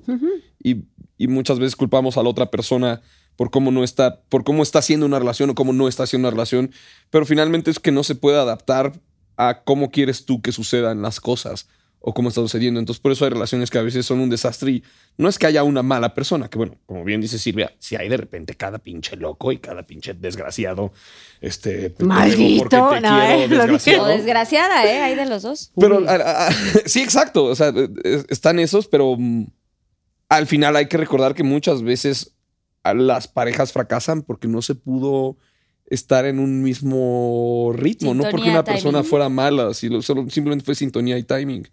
En- el libro Modern Romance de Aziz Ansari lo recomiendo mucho. Habla en el primer capítulo justo de eso, que dice que muchas personas de la tercera edad actualmente se arrepienten por haberse casado tan jóvenes, que era una edad, una época en la que te casabas siendo incluso menor de edad. Dice, eso es lo único que no me arrepiento, que mis 30 y mis 20 los vivía dentro de una casa eh, casada y respondiéndole a alguien, ¿no? Y entonces afortunadamente los tiempos han cambiado y te puedes topar con gente como Silvia que dice, yo ya senté cabeza y estoy comiendo paella, pero literalmente digo que fue a la luna y más allá. Wow. Ah, un poco de Buzz Lightyear, ¿no? Entonces, o tal vez es como que llega a unos antes y a otros muchísimo después y a otros probablemente nunca el hecho de querer sentarse a comer una paella, ¿no? Ojo, pero yo no sé lo que me va a pasar. Aquí el tema es, uno no sabe, porque a lo mejor esa paella decide que ya no quiere que la comas. Y tú puedes hacer todo lo del mundo y esa persona ya no, ya no te ama o no te ama lo suficiente. Yo también aprendí a entender, fíjate, aprendí a entender que haga lo que yo haga, en muchas ocasiones la otra persona me puede dejar porque su agenda personal o cómo siente, pues ya no soy yo la persona. Y eso hay que aceptarlo porque nos puede pasar. A todos. Y es bien doloroso, ¿eh? Pero es así. Voy a ir a mi Qué difícil, oigan. Sí, o Bueno, toda sí. la producción nos va de que, Silvia. Sí, güey. Ya hay mucha, re- mucha reflexión, pero vamos a algo más, a otro gusto culposo, más. No, no había escuchado Bravo, ¿eh? No, este. Silvia está muy Wow. cañona. qué- Yo ya le dije que a ver si podía ser mi psicóloga. Ay, Atrás. Pero bueno, vamos con los pinky shots que trae Susana Unicornia. Oigan, hay palomismo y toda la cosa si quieren. Son- yo estoy fascinado acá ¿Sí? con este. Mm. A ver, este, este, es- este programa, este, esta sección, mi, mi, mi, mi. Estas son preguntas del público que aquí tengo, el público conocedor. Claro que ya hicimos pues este, Este sondeo. esta dinámica, este sondeo. Ay, qué bello Entonces todo. están sus, sus preguntas personalizadas, Ricardo, Silvia, y eh, hay que leer la pregunta, decir el arroba de quien lo preguntó, y ustedes deciden si quieren contestar o no. Ok. Si no la quieren contestar, girarán la ruleta, y aquí hay unos shots secretos, shot Salvador y otro shot secreto, es Rosita y Lila. Ok. Ok. Eh, Por favor, Silvia. Y hay un reversa, que ese reversa puede ser para cualquiera a de los dos. Si te sale reversa y te tocó a ti la pregunta, le regresas el castigo a, a Silvia. Joder, qué pregunta más buena, mi querida arroba adizpeque. Dice, ¿por qué no disfruto tener sexo desde que tuve a mis hijos? Llevo casi siete años con esa situación. Wow. Es que está, a ver, hay varias razones. Adiz, cariño, siete años sin tener placer cuando tienes sexo. Primero, cuidado, porque al final esa relación eh, ya no solo no es placentera, se va a volver dolorosa, porque al no lubricar, la, la fricción te va a hacer daño en, la vagina. Entonces tienes que tener cuidado. Eso eh, no lo puedes forzar. Mira, puede ser por varias razones. Una, porque no tienes apetito sexual. Eso es un tema, o sea, porque a lo mejor después de tener un bebé, eh, el agotamiento, el agotamiento te lleva a no tener deseo sexual. La otra te puede pasar también es que, es una de las razones, porque no te conozco, cariño. Otra es que en el fondo tú ya no te sientes atractiva. Entonces muchas mujeres después de tener un hijo, al no sentirse físicamente como antes, pues pues no quieren tener relaciones íntimas, ¿no? Sobre todo cuando el parto ha sido vaginal. Otra, y eso también pasa, es que pudieras de, de padecer depresión posparto, ¿ok? Y no sea cuestión de tu pareja o de ti, sino de una circunstancia. Otra, y esto pasa, la realidad es que los hijos son algo bellísimo en una relación de pareja, pero es un antes y un después. Sí es verdad que muchas mujeres, y cuando digo muchas, a lo mejor un 20% de ellas, una vez que tienen los hijos, ya no sienten excitación por su pareja. Les pasa. ¿Por qué? Porque en el fondo hay algo natural dentro de nuestro instinto que una mujer lo que busca en el fondo es tener hijos con distintos eh, machos para tener distintos hijos y que puedan sobrevivir eh, de una manera ante un evento adverso, que al menos uno de todas las camadas de cada hombre sobreviva. Claro, esto ya no es así porque también nos enamoramos y amamos a alguien. Entonces, ¿qué es lo que tienes que hacer? Primero te tienes que ir al médico, hazte un análisis a ver si no es físico, luego tienen que ver al psicólogo, tienes que ver si es depresión, tienes después que ir a un sexoterapeuta con tu pareja. Tienes que decírselo. Imagínate cómo está tu pareja. Si lo amas, yo conozco a muchas mujeres que han salido de ello y ahora tienen unas relaciones íntimas muy buenas. Porque aunque la excitación no es tan grande, tu pareja conoce mejor los rinconcitos que nadie y te hace unas cosas deliciosas. Ok. Wow. Sí. Vas, Richie. muy Aquí te das cuenta de la diferencia de currículum. O sea, viste, le preguntaron aquí, es como, ¿de qué tamaño tienes el chile? O sea, literalmente me están... No, güey. Rosa Sandoval 24. ¿Es verdad que tienes el miembro muy grande? ¿Cuántos centímetros son? ¿Por qué le eso? Porque Mau Nieto se la pasa diciéndolo. No que se la haya metido yo a Mau Nieto o que me la haya visto, pero alguien le pasó la información de tercera mano. ¿Que Sí. está presente aquí? Yo no lo sabía hasta que me lo informaron. ¿Ok? Pero ¿cómo? ¿Te la mediste Bueno, ¿cuánto o qué mide? onda? No, no me la medí, pero Me la midieron. una vez me Dilo, a me la informar, midieron. me empezaron a informar este, en distintas ocasiones, como de. Pero ¿cómo fue eso? ¿En el vestuario? ¿Todos desnudos? A ver, yo quisiera No. saber cómo fue todo. Palomitas. O sea, eres soltero y entonces tienes un one night stand y ese one night stand te dice órale, literalmente. Órale, wow. Ajá, o, o, o sea, no O sea, sé, de grande. repente te- noté una tendencia de comentarios. Órale, wow, y se salió Bueno, corriendo. o sea, órale, ¡Ah, morí! es no, está- no, y se ha dicho. O sea, me, me lo han comentado, me lo han comentado y luego ese alguien se lo comentó a, a, a, a, a Mau Nieto, a, Ma- a Mau Nieto, se lo comentó a alguien, no voy a decir el nombre de ese alguien que se lo comentó, este, porque sería quemar la intimidad. Eh, y, y ya de ahí solo ha seguido esparciéndose. Entonces, Pero, no, a- no me lo he medido. ¿Pero tú tienes problemas con el tamaño? Ah, no, solo. Pero solo es gusta- raro como decir en una cámara, sí, sí tengo un chilote, ¿no? Como que. Y sea, hay gente que no me lo cree, pero. Sí la bueno. tienes grande. Sí, según me informan, sí. ¿Pero alguna vez te la has medido? No, pero ¿Por? me comentan que sí es un chilote. Por eso, te han comentado tus exparejas también de que wow. Sí.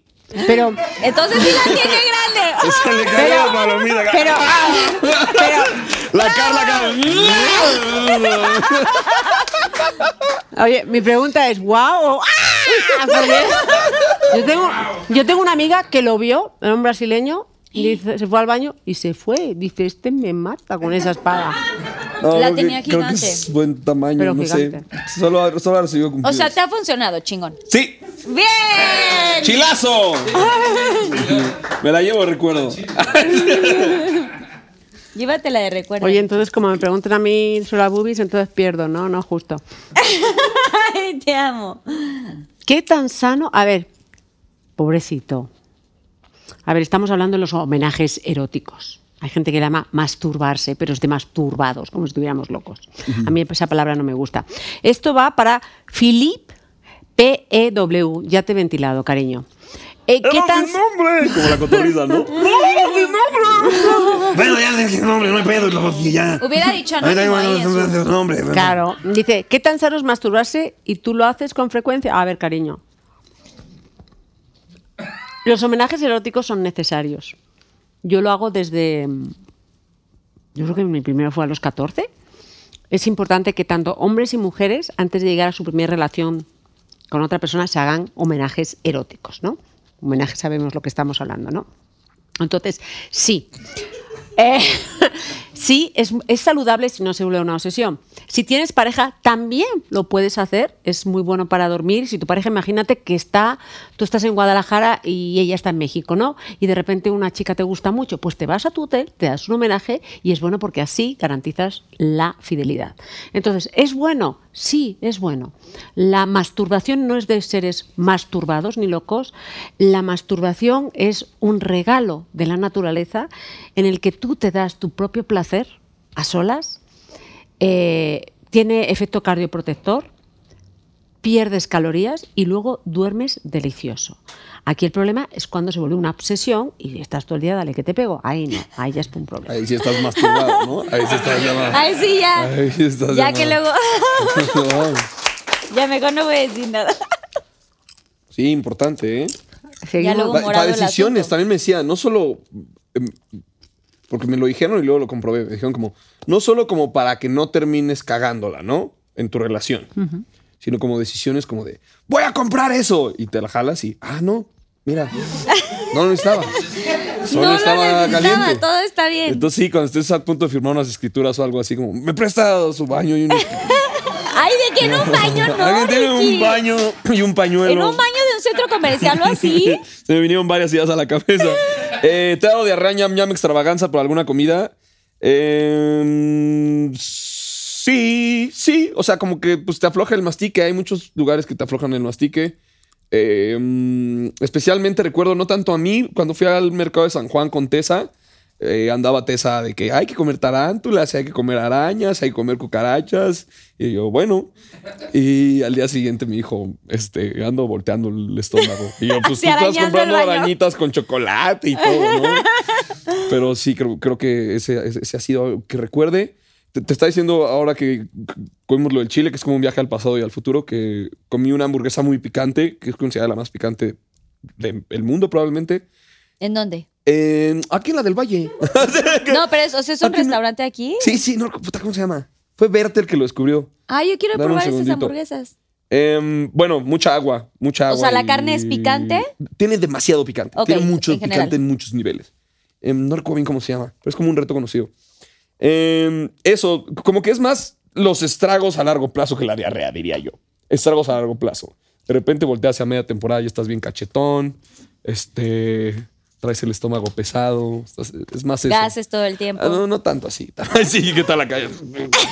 Oye, pues todo junto. Te conviertes como en el gordito de Shark Tank. ¿Cómo se llama el de Monterrey?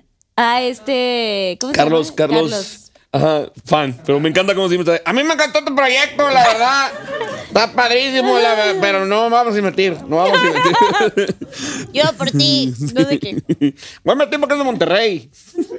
Ok, bien respondido. Muy bien, gracias, muy bien, muy bien. Gracias, gracias. ¿Es el Burger Bar Joint? El Burger Bar Joint. Es correcto. Ay, hay que ir a conocerlo. Sí.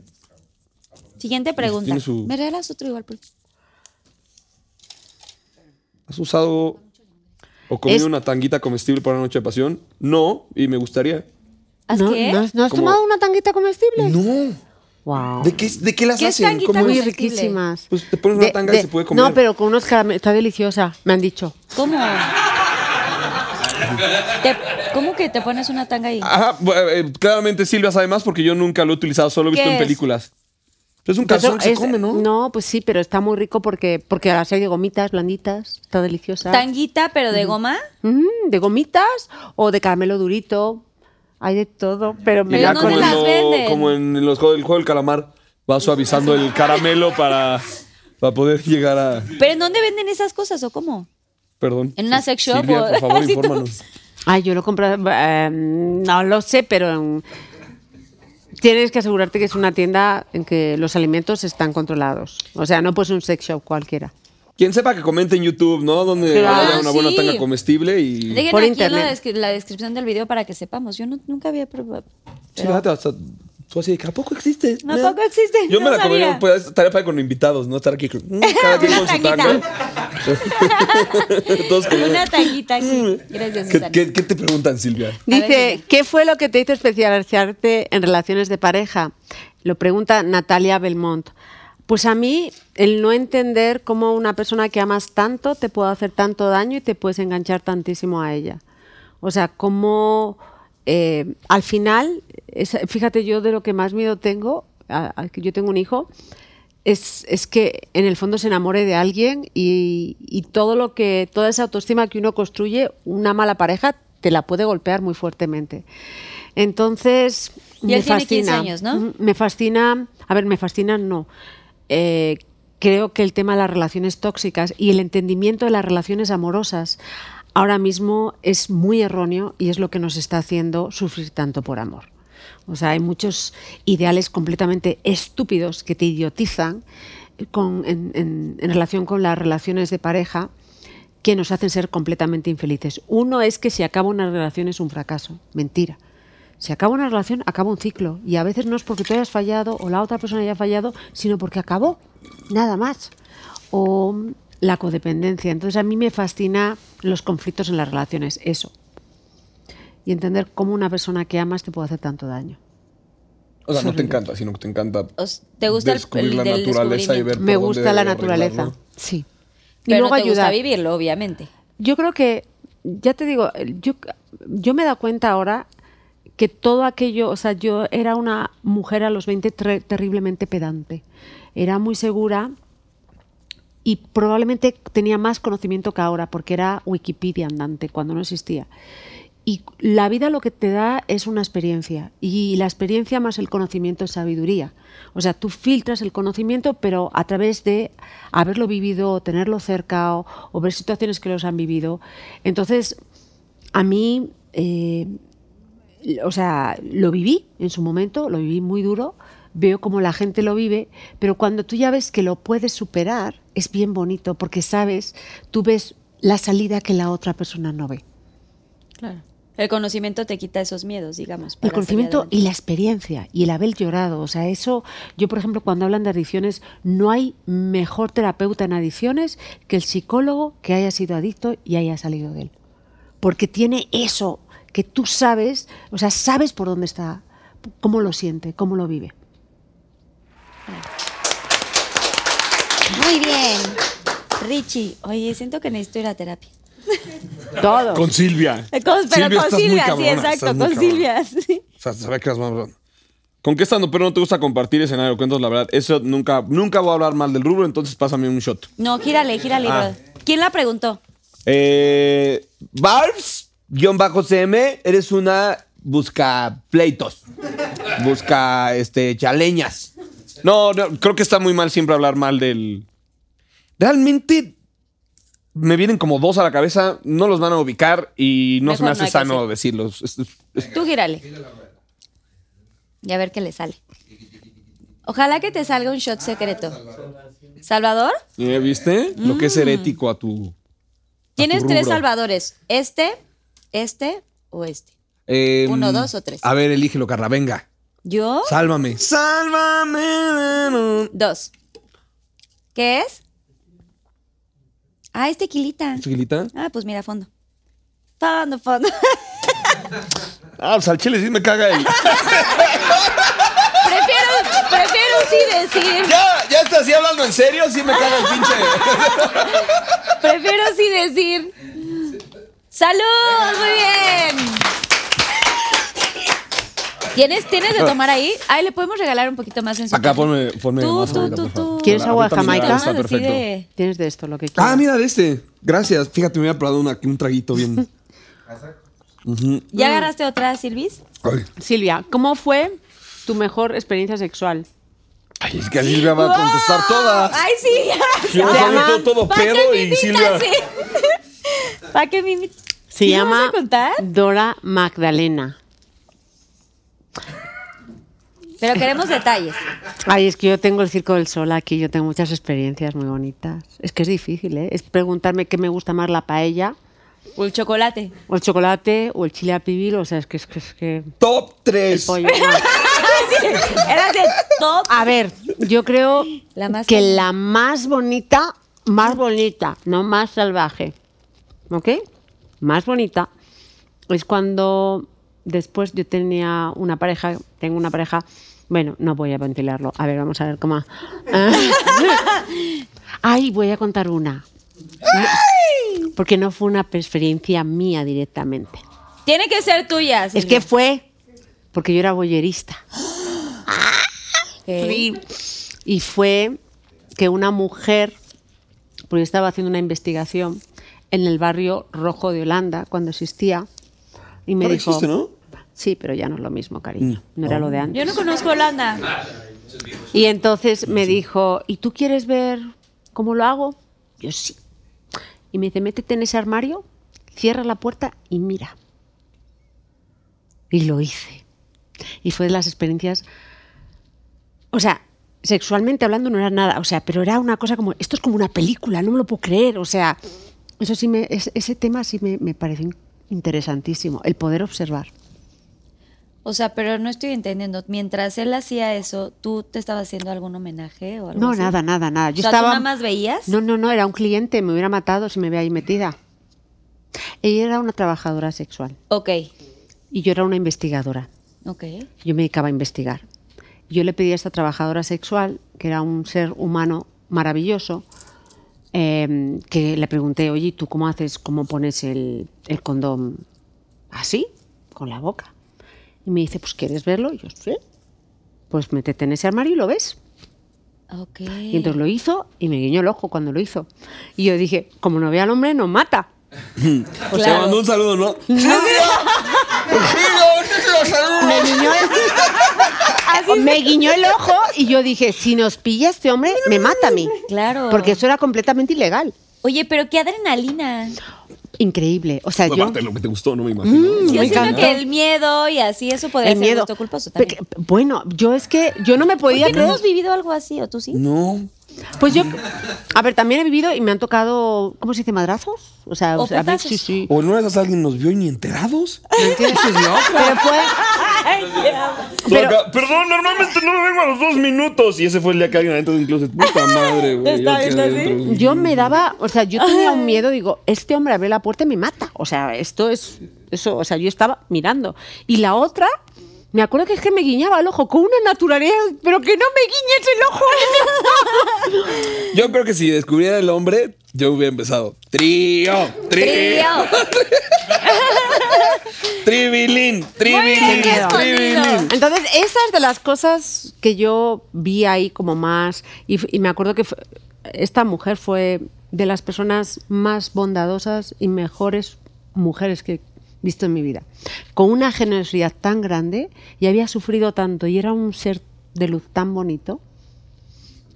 Se lo digo a ella. Fíjate, fíjate cómo. Sea, un saludo, es- pero en es Holanda. tal tu curiosidad Gracias, que la, gracias. como la experiencia sexual que más pudiste recordar fue otra de curiosidad. como Sí, de- claro, me encanta. Es que Muy soy, bien, soy Silvia. muy curiosa. Ya A sé, ya la que lo dijiste y es, pues sí, ahora viene la realidad. A ver tú. Cuéntanos tu experiencia en la participación del programa LOL. LOL es como lo que tú estás haciendo en un armario, pero yo firmé un contrato y me pueden ver. Básicamente. Algo así. Pero humillante. ¿Qué fue ¿Y eso? qué hiciste con el dinero? LOL es un programa en el que Pero si ganaste te ríes, te amonestan. Y si te vuelves a reír, te expulsan. Oye, pero con Alex Fernández quedó en primer Es- en lugar, primer el, lugar. empate. ¿Y qué hice con el dinero? Lo invertí en un piloto que estoy trabajando para entregar a plataformas. Entonces, cuando ganen un premio, inviertanlo en el motivo por el cual entraron ahí. ¿No? No se lo gasten en, el- en la nave. en la en la nave. tele grande. En la tele grande. Siguiente pregunta, muchachos. Ay, es que las de Silvia están muy interesantes las respuestas aquí. Yo, A pura, ver, hay que leer, hay que ah, leer. perdón, la de LOL ya no leí el, Lo de LOL, quién lo sí, había preguntado. Eh, Aide Contreras. Saludos, Aide. Aide Gracias por preguntar. Eh, la pregunta es de Mari Izagro. Dice, ¿cuál ha sido la experiencia más vergonzosa que has tenido en el delicioso? Y esta es tu última pregunta. Wow, es que he tenido muchas. Es que... Esta ya no. eh, Se me atoró la palomita. La palomita se le fue chueca. Piensa Ay. bien, Silvia. a ver, la... Es que he tenido muchas. Es que yo soy muy goofy. Yo una vez me eché un pedo mientras me estaba viniendo. Así al mismo tiempo. Ay, qué, qué nervio, ¿no? Eso de- ¡Ah! ¿Y era un one night o era una novia? No, era una novia, pero. Si era todos novia. modos. Bueno, sí, qué, qué pena. Ojo, es que... Pues yo creo que la, la- la experiencia más vergonzosa que he tenido es haber quedado con alguien.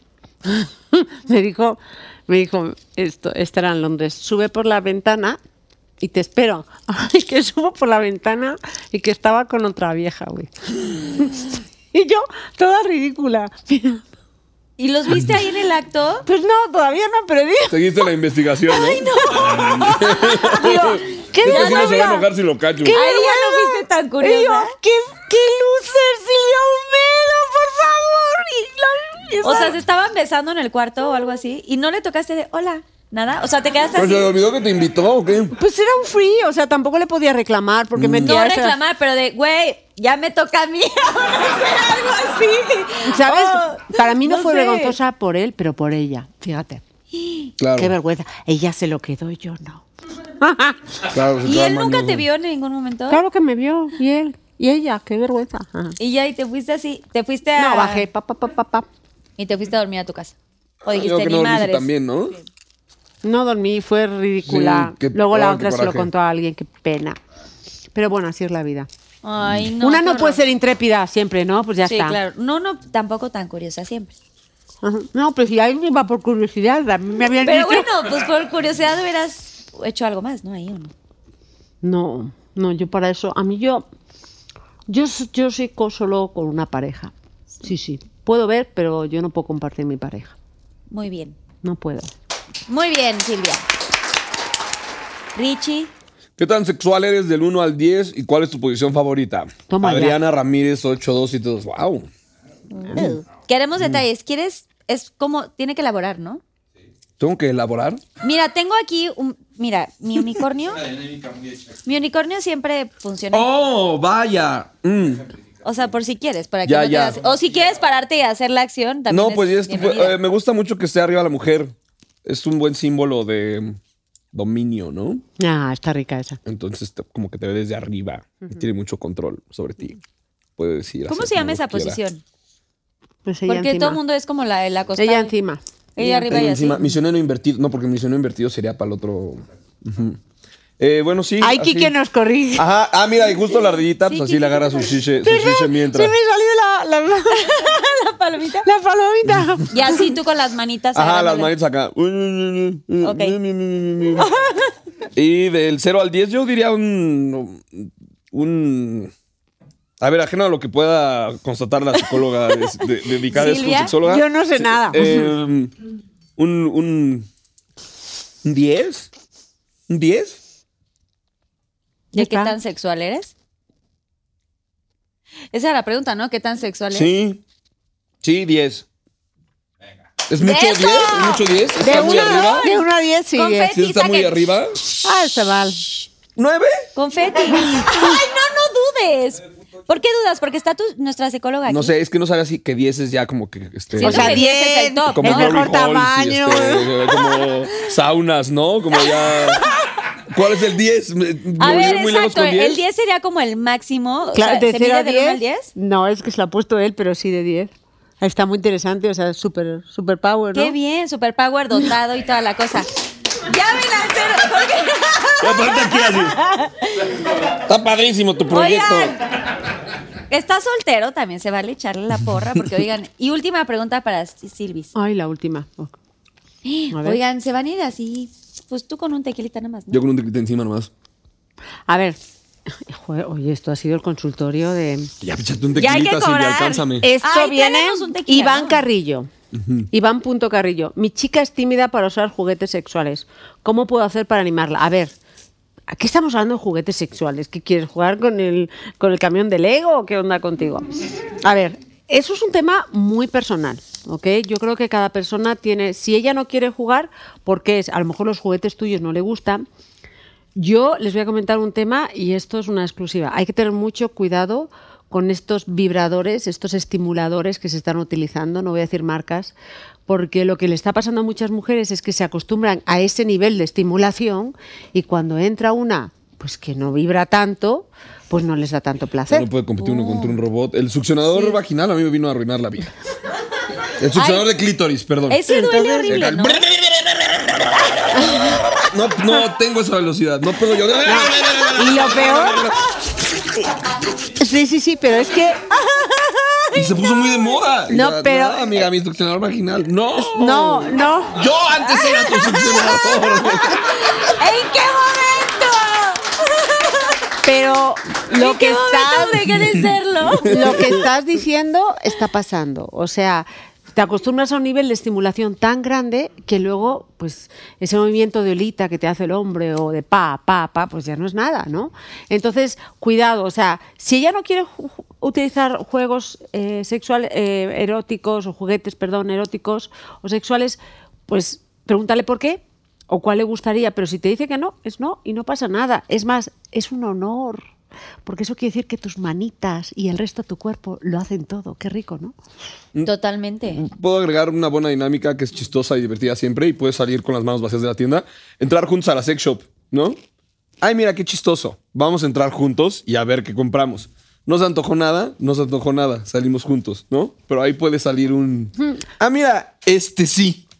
Esta cosita de aquí se ve chistosa, ¿no? O este gelecito. Sí, Creo que los dos son parte de esta fantasía, como de, digamos. Nos metimos juntos. Ah, sí, sí. Y es bien bonito. Compramos condones.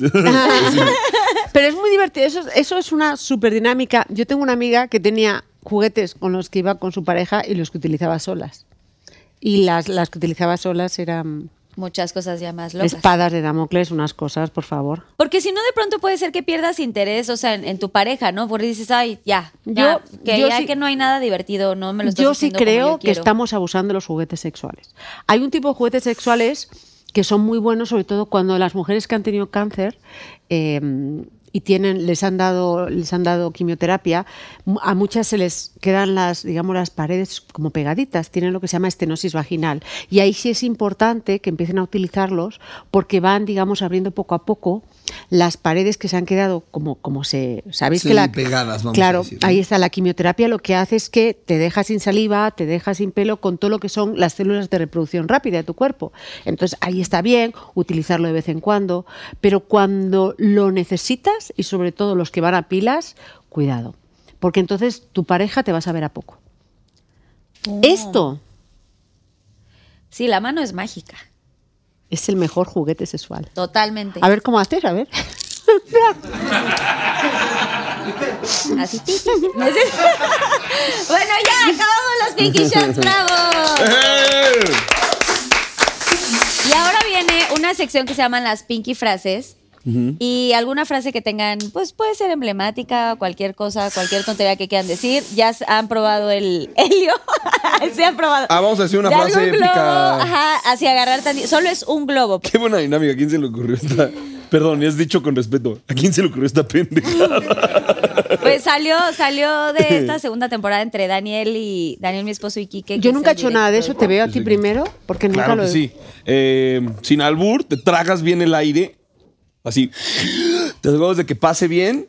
Gracias. Y le das tantita inflexión para que la voz se haga de la siguiente manera. Deja, pienso en mi frase. ¿Algo motivacional? Que tu juguete favorito sea la Biblia y no el chosto. Ay, no, güey. Pero tienes un. O algo muy inspirador. O, que- o nada inspirador. O nada inspirador, pero sí es muy serio, es más chistoso por el contraste. O Sí. frase así Ah, como española, mucho. Que el lío se ha armado, tía. Ándale, ese va, se va a escuchar. un- La Espera, pilla, la me- polla. Ah, no. Coño, Miki. ¿Con la- Algo así. Que la polla, o cómo se dice. No, no mames. Eso es como decir la.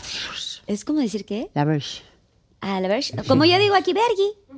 Pero Bergi es muy bonito. A ver, puedes decir Bergi con esa voz. A ver. Vergi. Pero un buen. A ver. Ok. No, no, tra- Más, más, más. Jálale, jálale. Hoy es el primer día del resto de tu vida.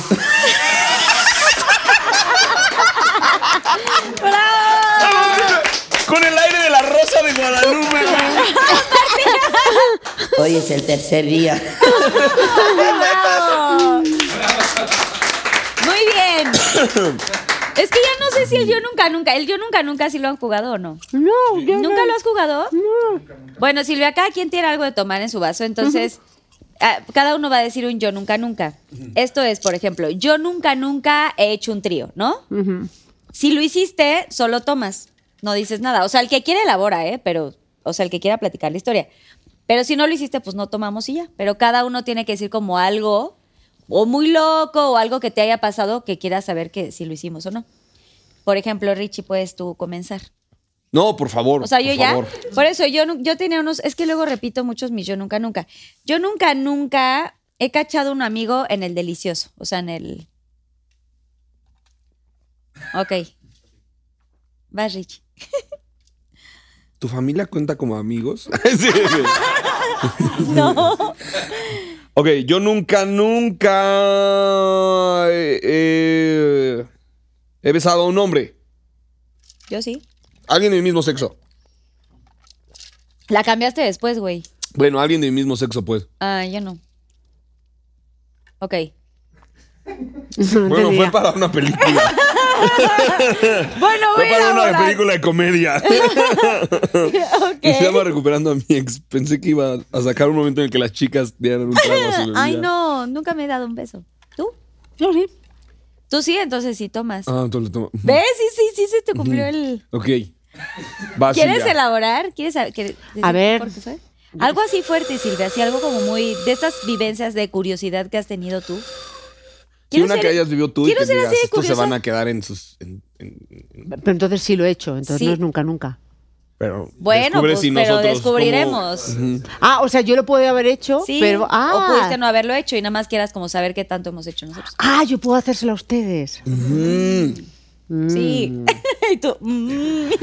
sí, Silvia. Yo nunca, nunca me he acostado con una pareja de un amigo. O amiga. No, güey. No, ese sí está mal.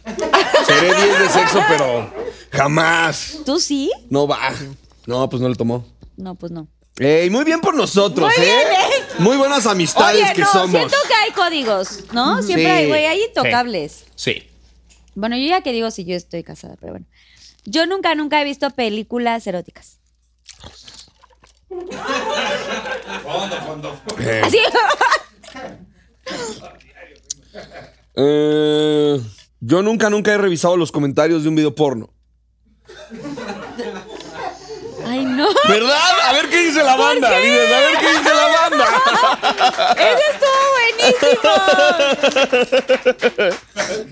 ¿Cómo? Yo nunca. Nunca, nunca. Todo aquí sí. Ok, va Silvis. Yo nunca, nunca he rogado. Yo nunca, nunca he perdido la dignidad porque alguien volviera conmigo. Jamás. Nunca. ¿Ustedes sí? ¡Ay, no, güey! ¿Sí? Ay, qué doloroso, ¿verdad? Sí, pues qué bueno, eh, lo que se Ay, perdió. lo siento. Luego vuelven. ¿Sí? Sí, sí, sí. sí. Mi terapeuta cuando estaba saliendo de, de esa de esa relación me decía, me intentaba porque gran labor del terapeuta es no no literalmente decir, ¿no? No puedes interferir directamente en la decisión, en especial cuando es algo así. Entonces vas guiando la índole de la naturalidad del asunto. Entonces la naturalidad que estaba guiando mi terapeuta fue, me dijo, hay una moral que existe y la tuya ya se está viendo em, quebrada. Se está, está en declive tu moral por cómo estás deteniendo a esta persona. Ok. Como que yo, yo estaba tan en, con los ojos, en emoji de amor y que no lo entendí bien, ¿no? Y cuando me estaba despidiendo, él es del norte. Se paró y me dijo, mira cabrón, te voy a decir esto como amigo, no como terapeuta. Por menores cosas he mandado a la chingada viejas. Y le dije, ¿cómo? Te veo la próxima semana, te cuidas. Y entonces. Entonces ya le dije, ¿qué, qué me dijiste? Nada, te veo la próxima semana. Te veo la próxima semana, bye. Te veo la próxima semana. Y no me volvió a repetir nunca el tema, pero entendí cómo llegó a tal su desesperación que dijo, ah, mierda, voy a dejar de hacer terapia un rato y le voy a decir que, que abran los ojos. Está cañón. Sí. ¿Y tú también, Silvi?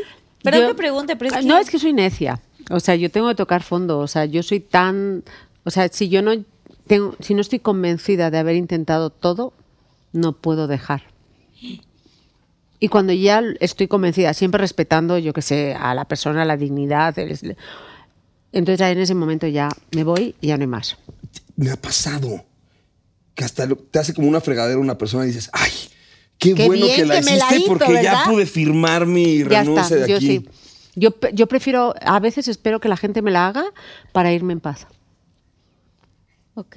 Prefiero tener cara de pendeja que sentir sentirme culpable. O esa curiosidad de qué pudo haber ¿Qué sido hasta sido? tener completamente seguro, ¿no? Oye, a mí nunca me dio curiosidad. Ay, yo ¿Está sí. mal? No, pues está No, bien. pues cada No, está quien muy bien. Barbies, ¿no? Ha sufrido menos. No, bueno, me tres puestas de cuerno y pues no regresé, obviamente. Ay, Y los demás, pues ya de cortar y ya nunca buscar. No, de hecho nunca me llevé con exnovios ni nada. No, yo sí. ¿Tú eres muy amiga de exnovios? Yo soy muy amiga y de verdad que cambia la entidad de esa persona, deja de ser hombre para mí. Es como una cheerleader o algo de esto. O sea, no, o sea, no, no, no tengo ningún tipo de atracción sexual. Nada. O sea, sí los quiero mucho, pero ya en otro plano. Sabes cómo bloquear ese... Completamente. Ay, wow. Bueno, Yo acabamos sí. yo nunca, nunca. Qué fuerte. Siento que tengo que ir a terapia con Silvia. Tenemos. Sí, invítala. Cada vez que me la invites, me invitas. Bueno, no así. Primero tienes que perder la dignidad. Ay, no, ya la perdí hace mucho. No, no Ya. No, con mi esposo, con mi esposo. Oigan, ahora antes de, de esta siguiente dinámica, quiero enseñarles. Y porque además tiene quiero- un libro. Ya, Tiene- sí, ya. ya. no tiene bestsellers, tienes cuatro libros. Cinco. Este es el quinto. Este es el quinto, Este sí. es el quinto que está ahorita a la venta a dos pasos de la locura. Para todas las personas que estamos igual de locas, que quieran eh, pues leer sus libros. Todos sus libros es súper interesante. A mí me encanta que me hayas regalado este libro porque creo que hay mucho que aprender. Y compartir este mensaje para tanta gente es, o sea, esencial. Y sustituyes la palabra culpa por entendimiento. Tenemos esa, esa necesidad de culparnos, de victimizarnos, y decir, oye, pues lo que estoy viviendo lo están viendo otras personas y ah, es para algo y, puedo y debo de pedir ayuda. O sea, yo, y ya les digo, o sea, mucha gente tiene ese, ese tema de no, yo no voy a pedir ayuda a nadie. ¿Por qué no? ¿Por qué no? ¿Por qué si no estás mal pides ayuda? ¿Por qué no puedes tener las alucinaciones? En, al final del libro hay algo, una, una imagen muy bonita. Yo siempre la cuento, por favor, la gente que me conoce. Cuando pasa el sismo del 2017, mi edificio queda fatal, se rompen todos los edificios en la Condesa y daba mucho miedo entrar y yo estaba pues muy mal. Entonces abrí la puerta y de repente abriendo la puerta, pero así, veo a mi padre. Mi padre había muerto eh, cuatro años antes y me dice, anda, coño, pasa de una vez, no te acojones. Así es mi padre. Mi padre seguro. Entonces yo en ese momento era consciente que estaba viviendo una alucinación.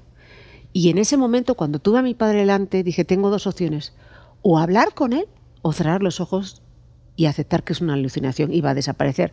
Cuando abrí los ojos y había desaparecido, dije, bueno, pues sí, fue una alucinación. Pero en este caso me hizo sentir mejor. La gran mayoría de nosotros vamos a tener muchas alucinaciones en nuestra vida. Te pongo un ejemplo. Cuando a ti te deja tu novio, a ese ex que te ha dejado lo ves en el cine, lo ves muchas veces, porque ese estado de ansiedad te crea una imagen de aquello que tú tienes miedo. Cuando una persona tiene mucho miedo por la calle, es la primera que ve un ladrón, porque su estado de ansiedad te hace alucinar. Después del terremoto en México, hubo muchísimas llamadas de gente que literal veía la lámpara moverse, mucho, y no se estaba moviendo. O sea, todos podemos tener una alucinación, todos podemos tener un trastorno de ansiedad, todos podemos tener depresión, todos podemos caer en una adicción. El tema es aceptarlo y decir, ok, lo voy a abrazar y voy a dar el paso de pedir ayuda y, y salir de ello y salir más fuerte. Y todos podemos, pero solos no. Y, la voluntad no es suficiente. O sea, hablar y normalizar. Claro, hablar de todo. Por eso cuando a, a mí mucha gente me dice, "Buah, es que yo nunca pensé, pues sí, güey. O sea, yo soy cornuda, he tenido depresión, soy bien mecha corta cuando alguien algo me importa, mucho. O sea, si tú y, todo el mundo, ¿cómo no te controlaste, eres psicóloga? ¿Cómo me voy a controlar? Si a mí me mete, me ponen un lapicero aquí, pues tengo que atacar. Siendo, me explico, si alguien se mete con un ser querido mío o con mi hijo, claro que me vuelvo una fiera, ¿no? Entonces, lo que les quiero decir es que estamos en esta sociedad de ser perfectos que da una reverenda hueva y está causando tantas enfermedades a tanta gente. Entonces, cuando nos enten- tengamos en cuenta que la gente que estamos, que somos públicas, somos un desastre, güey. Yo vine sin hacerme las manos con el pelo. O sea, que todo lo que vemos en las pantallas es falso. Es mentira. Esta conversación no. Esta conversación es muy neta a propósito. Sí, y qué real. bonita. Esto y es, es bien bonito. Esto.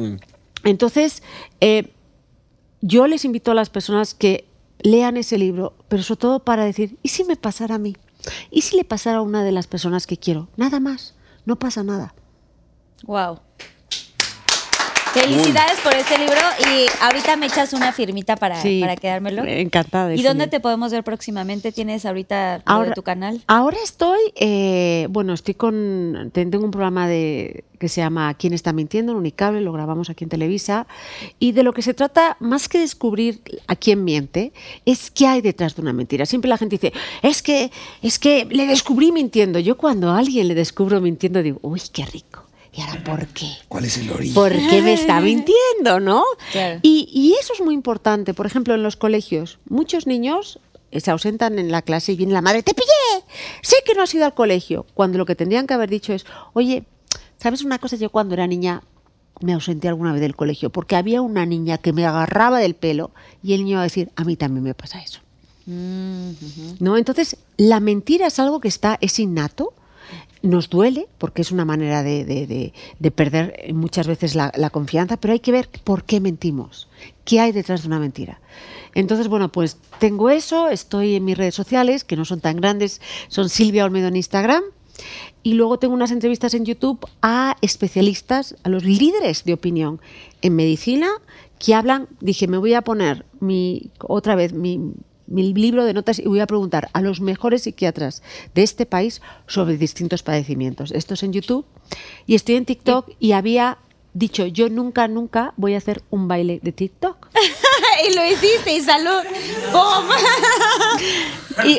Como tu amiga de Holanda. y si, y- Así guiñándole el ojo. y si se fijan en mi TikTok de Silvia Olmedo Oficial, no hay un solo baile. Este es el único baile es el que he hecho Oye, en la vida. baile. Bien ahí, Carla, bien ahí. Y próximamente tienes ahí algunas sorpresas con Sensei Miriam, ¿no? Bueno, ahí viene la sorpresa. Bueno, estás invitado, están invitados. Próximamente, pues voy a estar aquí en Sensei Media con un programa que tengo mucha, mucha ilusión y llevo mucho tiempo pensando en él con una persona que quiero mucho, que le conozco cuando él acaba de nacer prácticamente. y estoy muy ilusionada, mucho, Wow. la verdad. Ya vendrás a contarnos cuando esté. Oh, sí. Ya está próximo a. a Se está cocinando. ¡Qué cool! ¡Yay! ¡Ey! ¡Felicidades en sí, Media! ¡Bravo, Sensei Parece Miriam! tele esto, en serio. Los foros están muy bonitos. Richie, tú triunfando. Triunfando. triunfando como siempre. Con mi pitote, con... gran No, no es cierto. Ay, lo que iba a decir. Con, Con un una gran carrera, un gran, Gran chiloto. miembro de la sociedad. No, está- estamos con ñam ñam todos los viernes a la Ñam. una. Eh, Neurosis Ánimo está por regresar. Va los jueves con invitado. Los lunes vamos solapas. Eh, seguramente estarán ahí cayéndole a ambos programas eventualmente. Ay, Las- invítanos, las felices. invitaré yo, feliz sí, ¿por qué no he por ido a ñam ñam? Y a mí me encanta comer. Pues, eh, pues vamos, hacemos uno temático Pues de ¿cuándo? color A rosa. ver, ¿cuándo me invitan unas tortas? Ah, lo, ahorita lo cuadramos. El chiste es ocupar la agenda, ¿no? Es muy divertido cuando se ocupa la agenda. Totalmente. A mí me gusta. A mí Ah, trabajo. trabajo divertido. No, trabajo padre, ¿no? O sea, eh, y el próximo año empiezo eh, el tour eh, por toda la República, un par de ciudades en Latinoamérica, mm, probablemente Estados Unidos, ahora sí. Ya no se coman murciélagos y vacúnense para que podamos llegar a sus ciudades. Salir adelante. Salir adelante. ¿Tienes algo de Eh, ¿Qué más? Rich and Friends? Eh? Rich and Friends, estamos haciendo unos shows de repente que se llaman Rich and Friends, que son eh, invita- tener invitados sorpresa.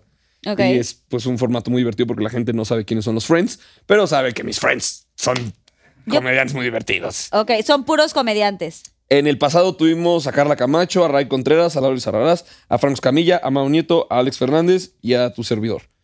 Entonces Ok. es una noche retacada de comedia. Están invitadas al próximo. ¿eh? Por ahora no hay una fecha porque apenas probamos el formato. El próximo año tour La Falacia de la Comedia y ya. Redes estamos. sociales. Richie, Richie Farrell, ahí me encuentran donde quieran. Twitter, ¿Es tu nombre de Instagram, verdad, ese? ¿Te apellidas así? ¿O Farrell? Richie o Farrell. O sea, ¿eres irlandés? Oh, yes, darling. ¿Sí? Yes, mate. Ok. No, pero de che, lejísima, de más mexicano que el pozole. Eh, como eh. tío Visa- como la- eh, cuando la batalla de Puebla, Sí, claro. los irlandeses a, Sí, a les ayudar a ayudaron. los gringos y dicen, esto está mal, entonces traicionan a los gringos y nos echaron la mano a los mexicanos. Ahí se quedó un, alguno Farrell que plantó semilla y aquí miren, su servidor. La varias- semilla varias floreció y es Richie. Varias generaciones después. Oigan, gracias de verdad por haber estado en, en Pinky Promise. Ah, primero que nada vamos a ver este super challenge que hicieron. Ah, cierto, qué divertido. Vamos a verlo Ahora ya. sí. Ahora regresamos. Pinky Challenge. Pinky Chili. Ya está. a ver quién llega más. O sea, la puntita solo de la cuchara. No traigo albures. pero si quieres saco la. Sí, sácalos ¿Saco así. de albures o qué? Sí, Nivel 1. Ok. empieza él. Yo soy con una caballera. Nivel 1, gracias, eh, Damo. El guajillo. Ese es un, es un El chile chile amable, guajillo. ¿no? Es un chile Sí. amable, digamos. ¿Cuál es un chile amable? Un- Un guajillo. Además, ya sé, pero. El Chile poblano. chile poblano es un chile amable. Saludos a la gente de Puebla. Tienen chile amable, como está muy inculcada la religión, como que se lo guardan más. Pero es unas. Pero ¿tanto te vas a tomar, cariño? Sí, porque es guajillo. Estás creando precedentes. De hecho, este está como salado, de hecho. No es tan agresivo, mira, entrale. A ver, así. Está bien así, no estoy haciendo trampas. Sabe como michelada. ¿No? ¿Qué pasó, Silvia? Te entró chueco el chile poblano. Nivel 2. Chipotle sí. Ahí, sí, ahí sí no te estoy jugando al mexicano que aguanta el picante. Chipotle es buena onda, es. Sí, hasta huele dulce. Gato curioso. El chipotle es jalapeño seco. Este está más buena onda que este, de veras. Pica menos este. Muchísimo menos. ¿Me lo prometes? Te lo prometo. No te mentía. Sí, pica menos. Es como dulce, hasta huele dulce, ¿ya viste? Me ponen pironcillo, mira. Sí, sí. Sí. Nivel 3. Eh, lo hago, me rifo. Te digo qué onda. Ok. Ok. Si te mueres, ¿a quién llamo? a ver a Silvia Olmedo y dile que morí feliz a su lado. Ay, qué bonito, qué romántico. ¿Verdad? Nunca me había dicho nada. Nadie esto. Lo acabo de conocer y está. A ver. Ay, lo rebaña. Yo le odio. O sea, qué placer. Es como una Valentina, ¿no? Más o menos. Dos, tres como una Valentina. Ahora está buena. Mm, con unos tacos de birria. Un Le buen está taco. picando. Pero rico. O sea, no Está que molesta. picando. Ay, qué hijo de pato. Es que sabe más como a vinagre este. Así, M. Ujú.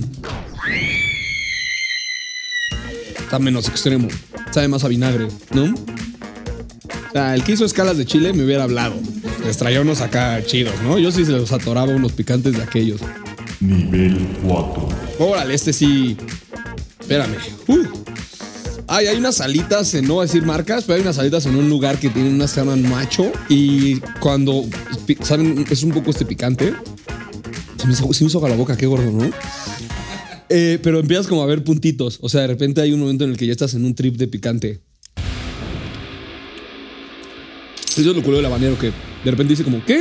Es dulce. Y órale, ya está pateando. Ya está. Ya está bateando. Silvia, te deseo lo mejor, te vas a enchilar. La venganza de Moctezuma es presentada por Sensei Media y Pinky.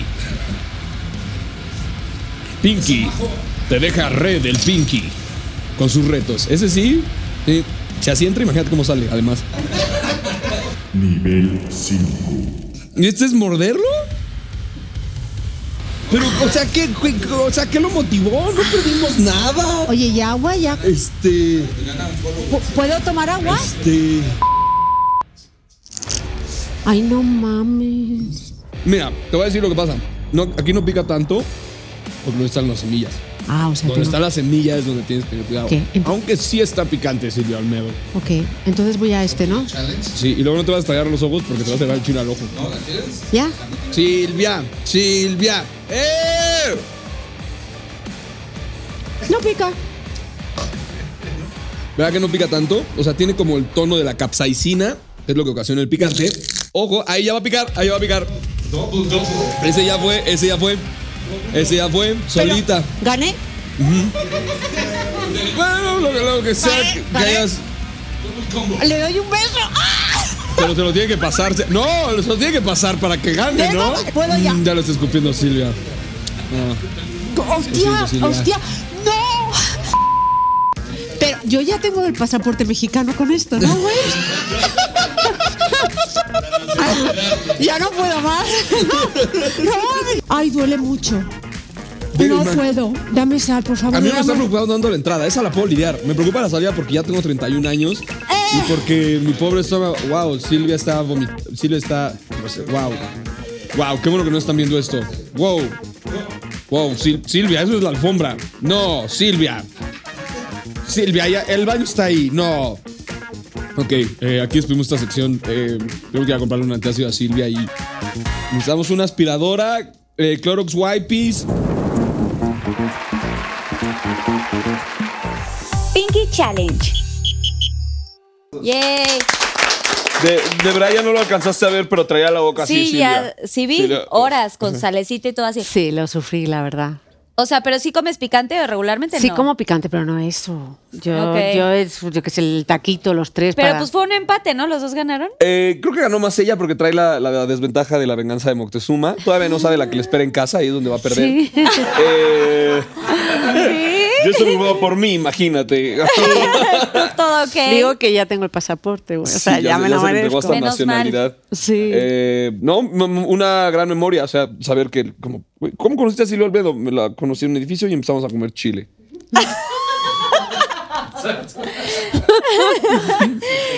¿Y sí? Y sí, ¿Y sí? no, no. En serio, estoy muy agradecido con, con ambas. Su- Suena muy ñoño lo que estoy diciendo, pero estoy muy agradecido. Me la pasé increíble. Qué cool. Y aprendí muchísimo de ti, Silvia. Y, y qué bonito ambiente tienen aquí, de verdad. Gracias, Es- gracias por venir porque yo sé que tienen como su agenda súper llena y para mí es un honor y más hablar también estos temas, ¿no? Que creo que todos lo, o sea, lo queremos preguntar y lo queremos vivir así, pero tienes como una forma tan padre de explicarlo, de... eh, eres increíble, Silvia, y ojalá que podamos seguir Ay, compartiendo más gracias. con La contigo. verdad, me he sentido tan bonito.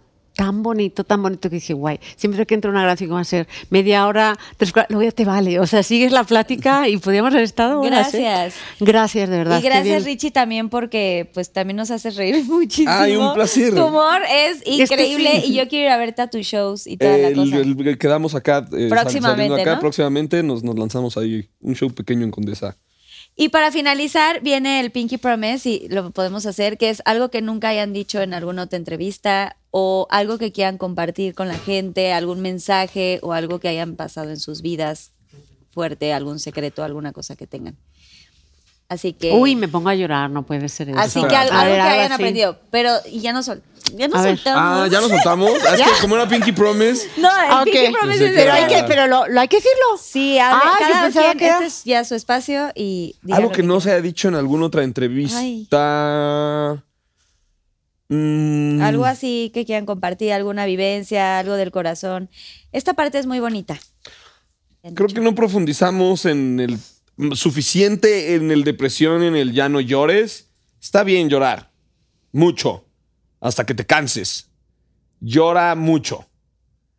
Llora mucho. Está bien dos, tres días en pijama si tienes el tiempo y los recursos en ese momento para hacerlos. Te tienes que dar un tiempo para ti. Llámese autoplacer, llámese llorar, llámese ver televisión, llámese comerte tu paella favorita, tu postre favorito. Una cosa son las vacaciones y otra cosa son las vacaciones de ti, del mundo. Recordemos que incluso la familia y los amigos son trabajo. Y que cuando entregas tu energía y tu tiempo a gente como familia, amigos, etcétera, se descuida una parte que es la más eh, sana, que es tú. Y para estar bien con los demás, necesitas estar tú contento. Bien decía Cantinflas que la primera obligación del humano es ser feliz y la segunda es ser, hacer feliz a los demás. Entonces, si tú no estás bien, no vas a poder estar bien para nadie, no vas a poder ayudar a nadie, tus consejos van a ser básicamente una basura. Entonces, cuando estés mal, reconoce que estás mal y dile a la gente que estás mal y vas a notar el apoyo y la gente que tienes cercana eh, que va a estar ahí para, para ti, porque las cosas buenas se regresan con cosas buenas. Si eres una buena persona que está ahí para la gente, la gente ahí va a estar para ti y no está mal decir me siento mal, tengo, llorar, tengo ganas de llorar, me siento la chingada y que nunca te digan ya no llores o no me gusta verte así. Porque no se trata de lo que le gusta al otro o de lo que le está incomodando al otro, sino de ti. Eso. Esa sería. Gracias, Richie. Silvia, vas. Tú tienes más conocimiento. Ay, no, cállate, tú eres un chingón también. Pues, Ay, quiero llorar. A ver, yo una de las cosas que me cuesta mucho es lidiar con la gente que me hace daño, ¿no? Porque, porque en el fondo soy tremendamente sensible, tengo una sensibilidad brutal. Y entonces cuando, cuando ya veo que hay gente que, pues, que, que, pues que lo único que quiere es jalarte, que son egoístas, pero tú los quieres mucho, pues durante mucho tiempo no sabía cortar las relaciones de una manera sana. Porque tenía mucho resentimiento, decir, oye, güey, o sea, te di todo esto, me entregué, te quise muchísimo y me hiciste este daño. Y la verdad.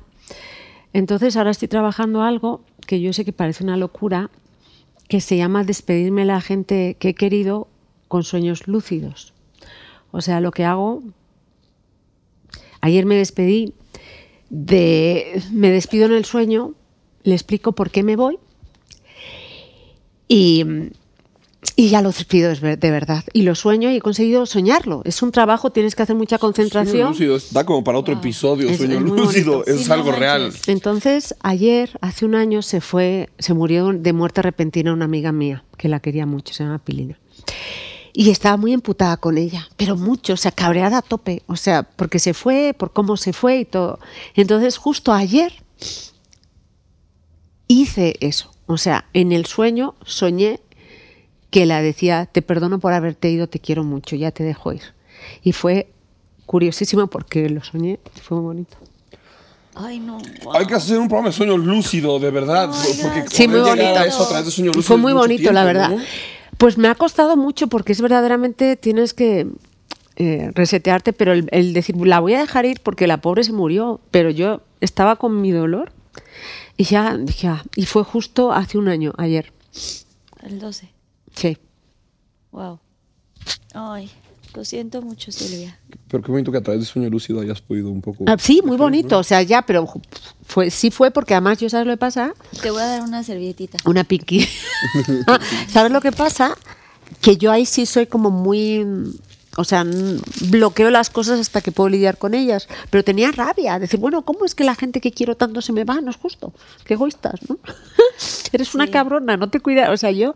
Y estaba en- enrabiada hasta con la familia. O sea, con todo el mundo. Porque no sé. Y. Fue, claro, fue COVID y todo esto. Entonces, ayer lo hice, me programé lo- las respiraciones, lo ah, hi- hice, ¿cómo se llama? El rehearsal, lo, hice todo, la preparación, lo vi, lo visualicé y dormí y justo. Y entonces fue muy bonito. Y eso tú lo, o sea, tú lo, lo haces porque estudiaste Em, hacer esto de los si, sueños. si eres psicólogo es difícil, es mucho, mucho de cabeza. O sea, al final los sueños tienen un componente de... eh, o sea, hay una teoría de los sueños muy interesante, un día podemos hablar de ella. Y entonces a mí me hizo sentir muy bien. Quería que fuera en México, quería, o sea, ya lo tenía, pero dije, si no sueño, uy, ya me quiero despedir, o sea, ya la, la quiero dejar ir a la pobre, porque soy una cabrona. Em, y la verdad es que fue muy bonito, muy bonito. O sea, la pudiste ver a través de tus Sí, sueños. buena. Te- Ella sí era como muy, no era muy querendona y la de unos abrazos uh, horribles, muy bonitos. Y la dejé ir. Y la dejé ir muy bonito. Qué Me fuerte. despedí, sí, sí, muy bonito. Y yo ya estoy, estoy, est- fu- fue rituales. Los rituales son muy importantes. La gente no sabe lo importante que son los rituales en la vida, porque es una especie de programación y, y te ayuda, pues, por ejemplo, el- los indios yaquis, el ritual este que hacen alrededor de, de- con, con los sonidos de, serpiente les programa para la caza, pero tú puedes programarte de una manera intencionada a través de los sueños para muchas cosas. Wow. Y, y bueno, pues me funcionó y estoy muy contenta. O sea, sí lo pasé mal, ¿eh? fue una despedida. Como que. Y yo le decía, bueno, dime que no es un sueño. Y, la otra, no, es un sueño. Te tienes que. Dime que no es un sueño. Wow, y podría hablar claro, así esa, esa claro. así. Sí, sí, y en, en un sueño. Me ha costado mucho, sí, es mucho trabajo, pero bueno, pues sí. Son Gracias. años para preparar un sueño Para lúcido. así, sueños ¿no? lúcidos, sí. Para sí, sí. sueños lúcidos. Sí, pero es, es- es algo maravilloso porque, porque es una manera de lidiar con las cosas también muy bonita. Dice Jodorowsky que así ve a su hijo. Él no lo deja Claro, ir. sí, es que tuvo un hijo eh, adicto y se murió y lo pasó muy mal, o sea. Y tiene ese tipo de sueños para. Es que es, es- es- en resumen, es programar a tu cerebro para que entres consciente al sueño. Entonces tienes más o menos cierto control sobre el sueño. Al sueño. Ujú. Ah, Sí, es- es- fuerte. Ay, no, Ay, sí, no, güey. sí, bonito. Chivis, bravo. Sí, ujú. Wow. Muy bonito. Y qué, qué importancia hay que darle a las pues amistades y a la familia, ¿no? A, a todos los Pinky Lovers que nos están viendo, de abrazarnos, de amarnos mucho, si queremos decir algo, decirlo en el momento. Creo que eso es algo que pues en mi caso también yo rescato de la pandemia, ¿no? Que a veces te quedas como cosas guardadas, pero siempre expre- expresar lo que uno siente, siempre querer estar con, con, con la gente que amas, abrazarlos, apapacharlos, porque pues no sabes cuándo, cuánto tiempo, ahora sí que estamos de paso en esta vida y no sabemos cuándo nos vamos a ir y darnos mucho amor, ¿no? Y además, ¿sabes una anécdota? Tres días antes hablé con ella y se nos había muerto un amigo. Y le dije, dije ya, ya se nos ha muerto muchos, ya Pilina, no te me mueras. Digo, ya, te- ya se me ha muerto y se murió. Sí, pues hubo muchas Una cosa rarísima, o sea. Pero eh, el tema es, es, es aprender a cerrar ciclos y de una manera sana. Y, y esto es un ritual que yo lo empecé a hacer hace mucho tiempo y no lo hago muy, muy de vez en cuando porque tienes que prepararte mucho, ¿no? Pero pues me funcionó, ya me despedí y estoy muy bien. Gracias. Mm, Felicidades a los dos. Gracias de verdad por estas, por sus mensajes, porque eh, eh, efectivamente a los Pinky Lovers también nos sirve muchísimo, les sirve mucho todos sus, todas sus vivencias, sus experiencias y todo suma y creo que ellos agradecen muchísimo. Gracias de verdad por todo este enriquecimiento informativo de risas, de sus experiencias, pasamos. de todo lo que han hecho. De verdad valoro mucho que hayan estado aquí. Y bueno, pues ya para finalizar, si me pueden firmar el Wall of Fame. Ah, claro. Una firmita, una, lo que quieran echar ahí. Y gracias a toda la gente que estuvo conectada el día de hoy en el chat en Pinky Promise. No olviden suscribirse a mi canal, denle mucho like y compártalo para que esta familia de Pinky Lovers siga creciendo mucho más. Oh, oh, oh, oh. Así. Me encantó el bajado,